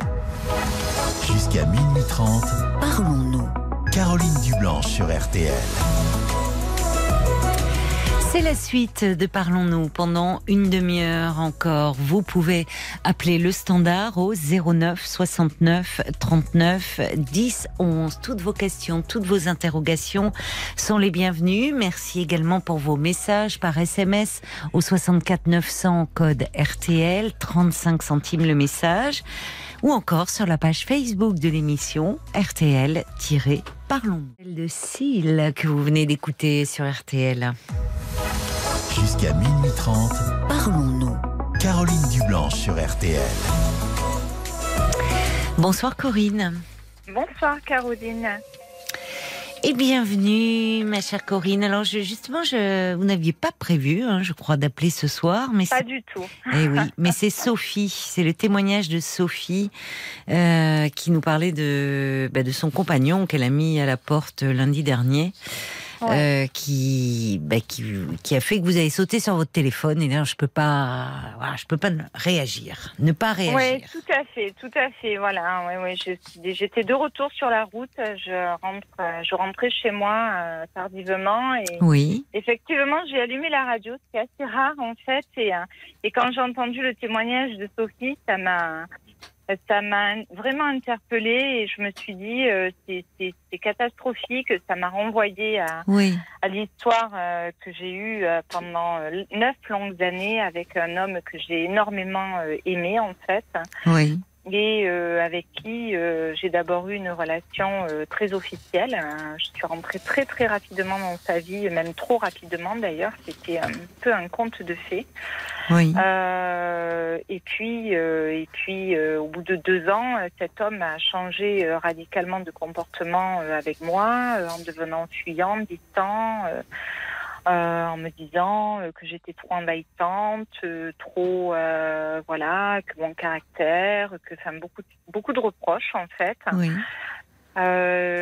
bon, et puis, et puis en fait, je me suis, j'étais éperdument amoureuse de lui à ce moment-là, donc j'ai pas du tout compris ce qui se passait. Je me suis beaucoup posé, enfin, posé énormément de mm. questions rentrer dans une culpabilité euh, en me disant bah, c'est toi. Euh, oui, il vous a euh, fait douter de vous. Énormément. Oui. Énormément, énormément. Et puis, et puis, bah, malgré tout, je me suis accrochée à la relation. On se voyait, mais évidemment, la jalousie s'est installée parce que parce que je comprenais pas ce qui se passait. Donc, bah, après, il m'accusait d'être jalouse et que donc on se voyait pas parce que j'étais trop jalouse, etc. Euh, et puis, ben, à un moment donné, euh, il est rentré dans une relation officielle. C'est-à-dire que euh, moi, j'ai été dépassée par les événements. J'ai hmm. même pas réalisé ce qui se passait, en fait. Et, et finalement, au bout de trois ans, trois ans après, j'ai appris que, ben oui, qu'il avait une relation officielle avec avec une fille. Oui, ça vous en parlez aujourd'hui, mais sur le moment, il ne vous en a pas parlé à vous. Ah, pas du tout. Non. Pas du tout, pas du tout. Non, non, nous on ne se voyait Donc vous aviez raison. Enfin, votre jalousie, pour le coup, était fondée. Ma jalousie était fondée. Ma jalousie était fondée. Il a commencé à mettre de la distance au fond avec vous. C'est lui qui avait changé dans la relation plus que vous. Enfin. Ça. Ou est-ce que vous, vous vous sentiez euh, plus vulnérable? Parce que parfois, en étant, vous dites, éperdument amoureuse de cet homme, très attachée à lui, aviez-vous peur de le perdre avant euh, qu'il euh, qu'il prenne ses distances? Ça peut arriver aussi. Oui, alors en fait, ce qui s'est passé, c'est que moi, j'étais, je venais de, je m'étais séparée très récemment de, de, mon ex-mari. Euh, j'étais en plein essor professionnel, je recommençais euh, ma vie professionnelle. Euh, bon, j'ai une femme très active, je faisais partie d'associations de femmes chefs d'entreprise, etc. Donc, mm. c'est vrai que je suis, m'a d'abord, je, ne dis pas qu'il est narcissique parce que c'est un mot qui est utilisé à tout escient, mais il m'a d'abord fait entrer dans un espèce d'isolement où il, ouais, il, des, des réunions comme chef d'entreprise, c'est des, clubs de rencontres, c'est pas normal que tu ailles là, etc. Et puis petit à petit, ah en fait, j'ai tout arrêté. Donc mes réunions femmes chefs d'entreprise, je faisais de la salsa, j'ai arrêté. Enfin, j'ai arrêté toutes mes activités. Ça, c'est préoccupant. C'est toujours un signal d'alerte. Quelqu'un qui finalement, petit à petit, vous fait renoncer à ce qui est important. Pour moi, oui, tout à fait. C'est ça, parce que qui, finalement vous amène à, à, changer. Il, est, il a pu être attiré aussi par cette aura que vous aviez par euh, et, et, après il y a, y a cette volonté, ce désir de, au fond de de vous garder euh, rien qu'à lui, mais ce qui est une façon de mieux vous avoir sous son contrôle. C'est ça, tout à fait, tout à fait. Et en fait, euh, ça a été euh, très. je je m'en suis pas rendu compte en fait. Non, mais non parce que c'est généralement c'est comment dire. Quelqu'un qui est véritablement manipulateur, où il y a, c'est amené assez finement et puis, et puis, et puis en plus, euh, dans le cadre d'une relation amoureuse on ne voit pas les choses. Vous l'avez dit à plusieurs reprises. Vous étiez éperdument amoureuse de cet homme. on ne peut pas les voir. Ça. Donc en fait, euh, ben, éperdument amoureuse parce qu'au départ, au démarrage, donc tout a été très très vite. Euh, et puis il m'a encensée. j'étais, j'étais la plus belle, j'étais intelligente, hmm. j'étais enfin bon, voilà tout ce qui, tout ce dont il avait toujours oui, Oui.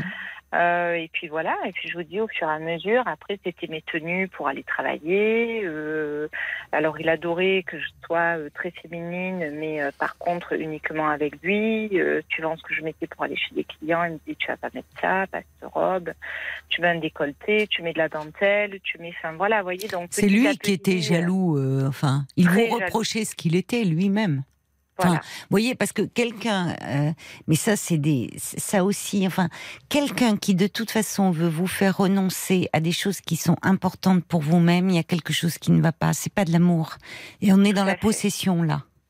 Tout à fait. Tout à fait. C'est vrai que c'est euh, hyper destructeur. Hein. Je veux dire, moi, ça, ça en venait jusqu'à mon maquillage, euh, ma coiffure. Euh, quand j'allais chez le coiffeur, euh, tu t'es plus blonde que d'habitude, c'est bizarre. tu t'es fait les ongles de, telle couleur, tu sais très bien que je n'aime pas. Enfin voilà, c'était, je s'en devenais.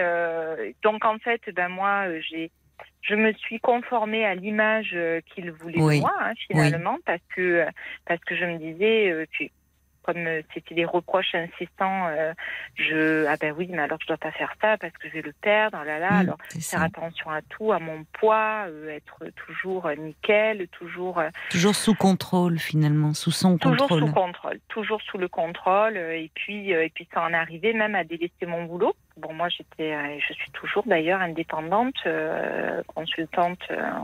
J'étais consultante en mmh. entreprise et, et ma collaboratrice me disait, mais Corinne, tu te rends pas compte que, quand il t'appelle, tu délaisses ton boulot pour t'occuper de lui. Mmh. C'est-à-dire mmh. que il a eu des problèmes professionnels. J'ai été la, la première qu'il a appelé. il a été muté sur une dans les dom-toms pour le boulot. Je l'ai aidé à prendre ses décisions. Il a organisé son déménagement euh, en me promettant euh, que j'irais le rejoindre. Je l'ai aidé à organiser son déménagement. Oui. Euh, voyez, Il fallait que vous vous occupiez de lui, en fait. En, il avait besoin que l'on s'occupe de lui. Oui, en ça. permanence. Ça, c'est du narcissisme. Hein. Mais souvent, les gens hyper narcissiques, c'est parce qu'en fait, ils ont une faille, ils ont un défaut à la base. Parce que vous voyez, il y a du bon narcissisme, c'est l'amour de soi, c'est quand même c'est se respecter, c'est justement. Euh, mais euh, souvent ces personnes-là, elles développent un hyper narcissisme, tout doit tourner autour d'elles parce qu'il y a une faille majeure. Tout à fait. Mais ce qui est fou, c'est que on voit bien, c'est intéressant et je vous remercie d'appeler euh, Corinne parce que on voit que ça peut toucher tout le monde ce genre de rencontre. C'est-à-dire que oui. Vous êtes ah, quelqu'un, enfin, vous étiez dans, dans, plusieurs groupes, vous étiez euh, consultante, vous aviez un moment, vous, enfin, vous étiez bien insérée socialement, euh, vous aviez plein de contacts, intelligente, et, et, à un moment, vous tombez dans une relation avec un homme qui vous dépersonnalise, en fait. Tout à fait. Euh, tout à fait. Euh, J'ai failli tout perdre. Hum. parce que je je me suis tout de même, à un moment donné, donc j'ai appris qu'il avait une relation, qu'il avait quelqu'un dans sa vie et qu'on ne se mmh. voyait pas euh, parce qu'il avait quelqu'un dans sa vie. Cette fille était allée même le rejoindre dans les dom-toms. Euh, elle était partie plusieurs fois en vacances avec lui. Donc ça veut dire que moi, je partais en vacances seule et dans la culpabilité parce qu'il me disait, bah, tu vois, euh, si tu avais meilleur caractère, on partirait ensemble. Donc j'étais dans une culpabilité extrême. Euh, quand il euh, quand il a été euh, licencié parce qu'il avait un, un poste un, très haut poste, je il m'a demandé de nous associer dans une dans une dans une société. Oui. et en fait, j'étais tellement je voulais tellement euh, lui prouver que j'étais à la hauteur de ce qu'il mm. attendait mm. euh, que j'ai délaissé mon activité professionnelle pour euh, pour travailler avec lui en fait. Hein. Oh voilà, c'est terrible quoi. Hein. Oui, c'est allé loin. Ah, voilà, en, me disant bon ben il va la quitter de toute façon, voilà, c'est mm. certain, c'est moi qui l'aime parce que voilà, il veut, il veut même bosser avec moi, etc. Et puis finalement, il est parti avec elle en vacances. Et là, je me suis effondrée. Hmm. effondrée euh, complètement. Et puis j'ai commencé à avoir des gens ben, qui m'ont parlé et qui m'ont dit mais euh, enfin euh, oui bah, c'est son officiel et puis toi bah, es sa maîtresse officielle quoi. Hmm. Donc là c'est le coup de massue. Et voilà, et moi je, je, tiens à témoigner parce que euh, bah, parce qu'en fait, oui, je pense qu'on peut tout perdre, on peut même perdre la vie. Hein. Moi, j'ai délaissé mon fils, euh, euh j'ai ah j'ai divisé mon chiffre d'affaires par trois, j'ai fini dans un burn-out. Et j'ai consulté X hypnothérapeutes, etc. C'est marrant parce que j'ai entendu, voilà, toutes les thérapies parallèles. Effectivement, il faut faire très attention parce que on, on tombe aussi sur sur des escrocs, malheureusement. Euh, ou euh, escrocs aux gens pas suffisamment formés en fait? Ouais, c'est ça. Il n'y a pas toujours la démarche de vouloir escroquer, mais de gens qui ne qui ne sont pas suffisamment formés. Et qui, et, qui, et qui en fait renforce cette culpabilité qu'on a parce que ah parfois, euh, comme on est très vulnérable, ils nous font passer des messages inverse en fait, contraire à ce qu'on aurait besoin d'entendre. Hein. C'est-à-dire qu'est-ce que bah, C'est-à-dire par exemple, euh, bah oui, euh, que euh, effectivement on est on est une petite fille, on n'a pas grandi. C'est parce qu'on recherche la présence du père, vous voyez. donc, on en vient. moi, j'en suis venue à remettre en cause ma famille, mon éducation paternelle. Enfin, c'est vraiment, je trouve que c'est horrible en fait. Hein. C'est-à-dire que, euh, en fait, euh, vous savez, dans une thérapie euh, justement, enfin analytique, le, thérapeute intervient peu, mais quand il intervient, c'est en général et, là, c'est tellement cliché. Vous voyez, mm. on, reste tous sur, sur, un plan affectif. Il y a, il y a toujours de l'infantile en nous. Il y a toujours des choses qui demeurent infantiles en nous. Mais bien sûr. Et, et, et dans le domaine affectif, c'est, ça peut être très présent dans le cadre d'une relation amoureuse. Ça peut ressurgir, ces attentes et ces demandes. Mais on peut le rencontrer aussi dans le domaine du travail. Donc tout ça, c'est pareil. Tout dépend quand c'est dit, comment c'est dit, dans quel contexte, et de pas plaquer trop vite des choses. Alors, je vous dis ça, et en même temps, moi, je suis dans cette double exercice où euh, souvent on me fait la réflexion en me disant, mais avec vous, c'est pas pareil à la radio, ben, parce que à la radio, c'est pas, on, on fait pas le même métier à la radio que dans un cabinet euh, de psy où on va se donner du temps justement. À la radio, on va vite et parfois trop vite. Je me fais la réflexion, vous savez, pour moi-même. Euh, bon, donc. Et, et c'est vrai que euh, et c'est vrai que ben moi moi à l'inverse, voyez, euh, bon j'entendais, euh, ben oui, euh, moi moi il m'a eu dit cet homme, mais elle me rassure cette fille. Elle me rassure, avec toi, c'est pas pareil, vous voyez. Donc, c'est exactement le même discours à l'inverse, en fait. Oui. C'est-à-dire, avec toi, c'est pas pareil. Et puis, elle, elle, devait certainement lui dire qu'entre nous, euh, c'était qu'une histoire de sexe, quoi, mm. vous voyez. Mais ce qui est terrible, c'est cette, euh, c'est cette rivalité. C'est, il y, a aussi d'autres choses qui peuvent se jouer. Euh, dans ces parce que parfois on peut persister dans une relation pas tant pour l'homme mais plus inconsciemment par rapport à cette rivalité avec cette autre femme et qui peuvent nous ramener à notre histoire personnelle, à notre enfance où on a été en rivalité oedipienne avec la mère ou avec une sœur. Oui, c'est souvent plus complexe que la simple relation au père. En tout, cas, c'est jamais anodin de vous mettre en rivalité avec une autre femme. C'est vrai. C'est vrai. C'est vrai. C'est ce qui fait qu'on peut ne pas décrocher de cette histoire. Et que l'homme devient un peu accessoire. Mais en revanche, l'autre femme, la rivale, là, il y a quelque chose de très important qui peut se jouer en arrière-plan. Alors effectivement, parce que euh, cette fille, euh, moi je suis, euh, j'ai cherché à savoir qui elle était. Bah oui, et, normal. Et effectivement, c'est une fille qui est très différente de moi en mmh. fait, qui a mmh. un poste de salarié, qui est très différente de moi physiquement, de caractère, etc. Alors là, ça a été bien sûr la descente aux enfers, bah, parce que je me suis dit, bah, bah voilà, j'ai tout fait pour lui plaire, mais en oui. et finalement, ça ne lui plaît pas. Moi, ah, euh, ben, en fait, euh, voilà, c'est ça, c'est que euh, je me suis dit, mais il, il l'aime réellement, en fait, parce que elle, est, elle est tout le contraire de ce que je suis. Et en fait, c'est avec elle qu'il a une relation officielle. Donc, donc il n'a jamais été amoureux de moi, quoi. Donc là, c'est la double peine, en fait. Je pense que c'est plus complexe que cela. C'est un peu comme avec Sophie. je, je pense que si, il a été attaché à vous. Euh, il, vous a même aimé à sa façon, c'est-à-dire mal. Parce que, vous voyez, il y a une chose qui me frappe. Euh, quand vous dites, il, il, vous disait, elle, elle me rassure.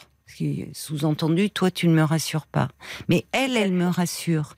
Euh, Sophie lui avait dit, mais elle, en fait, elle ne, elle ne m'aime pas.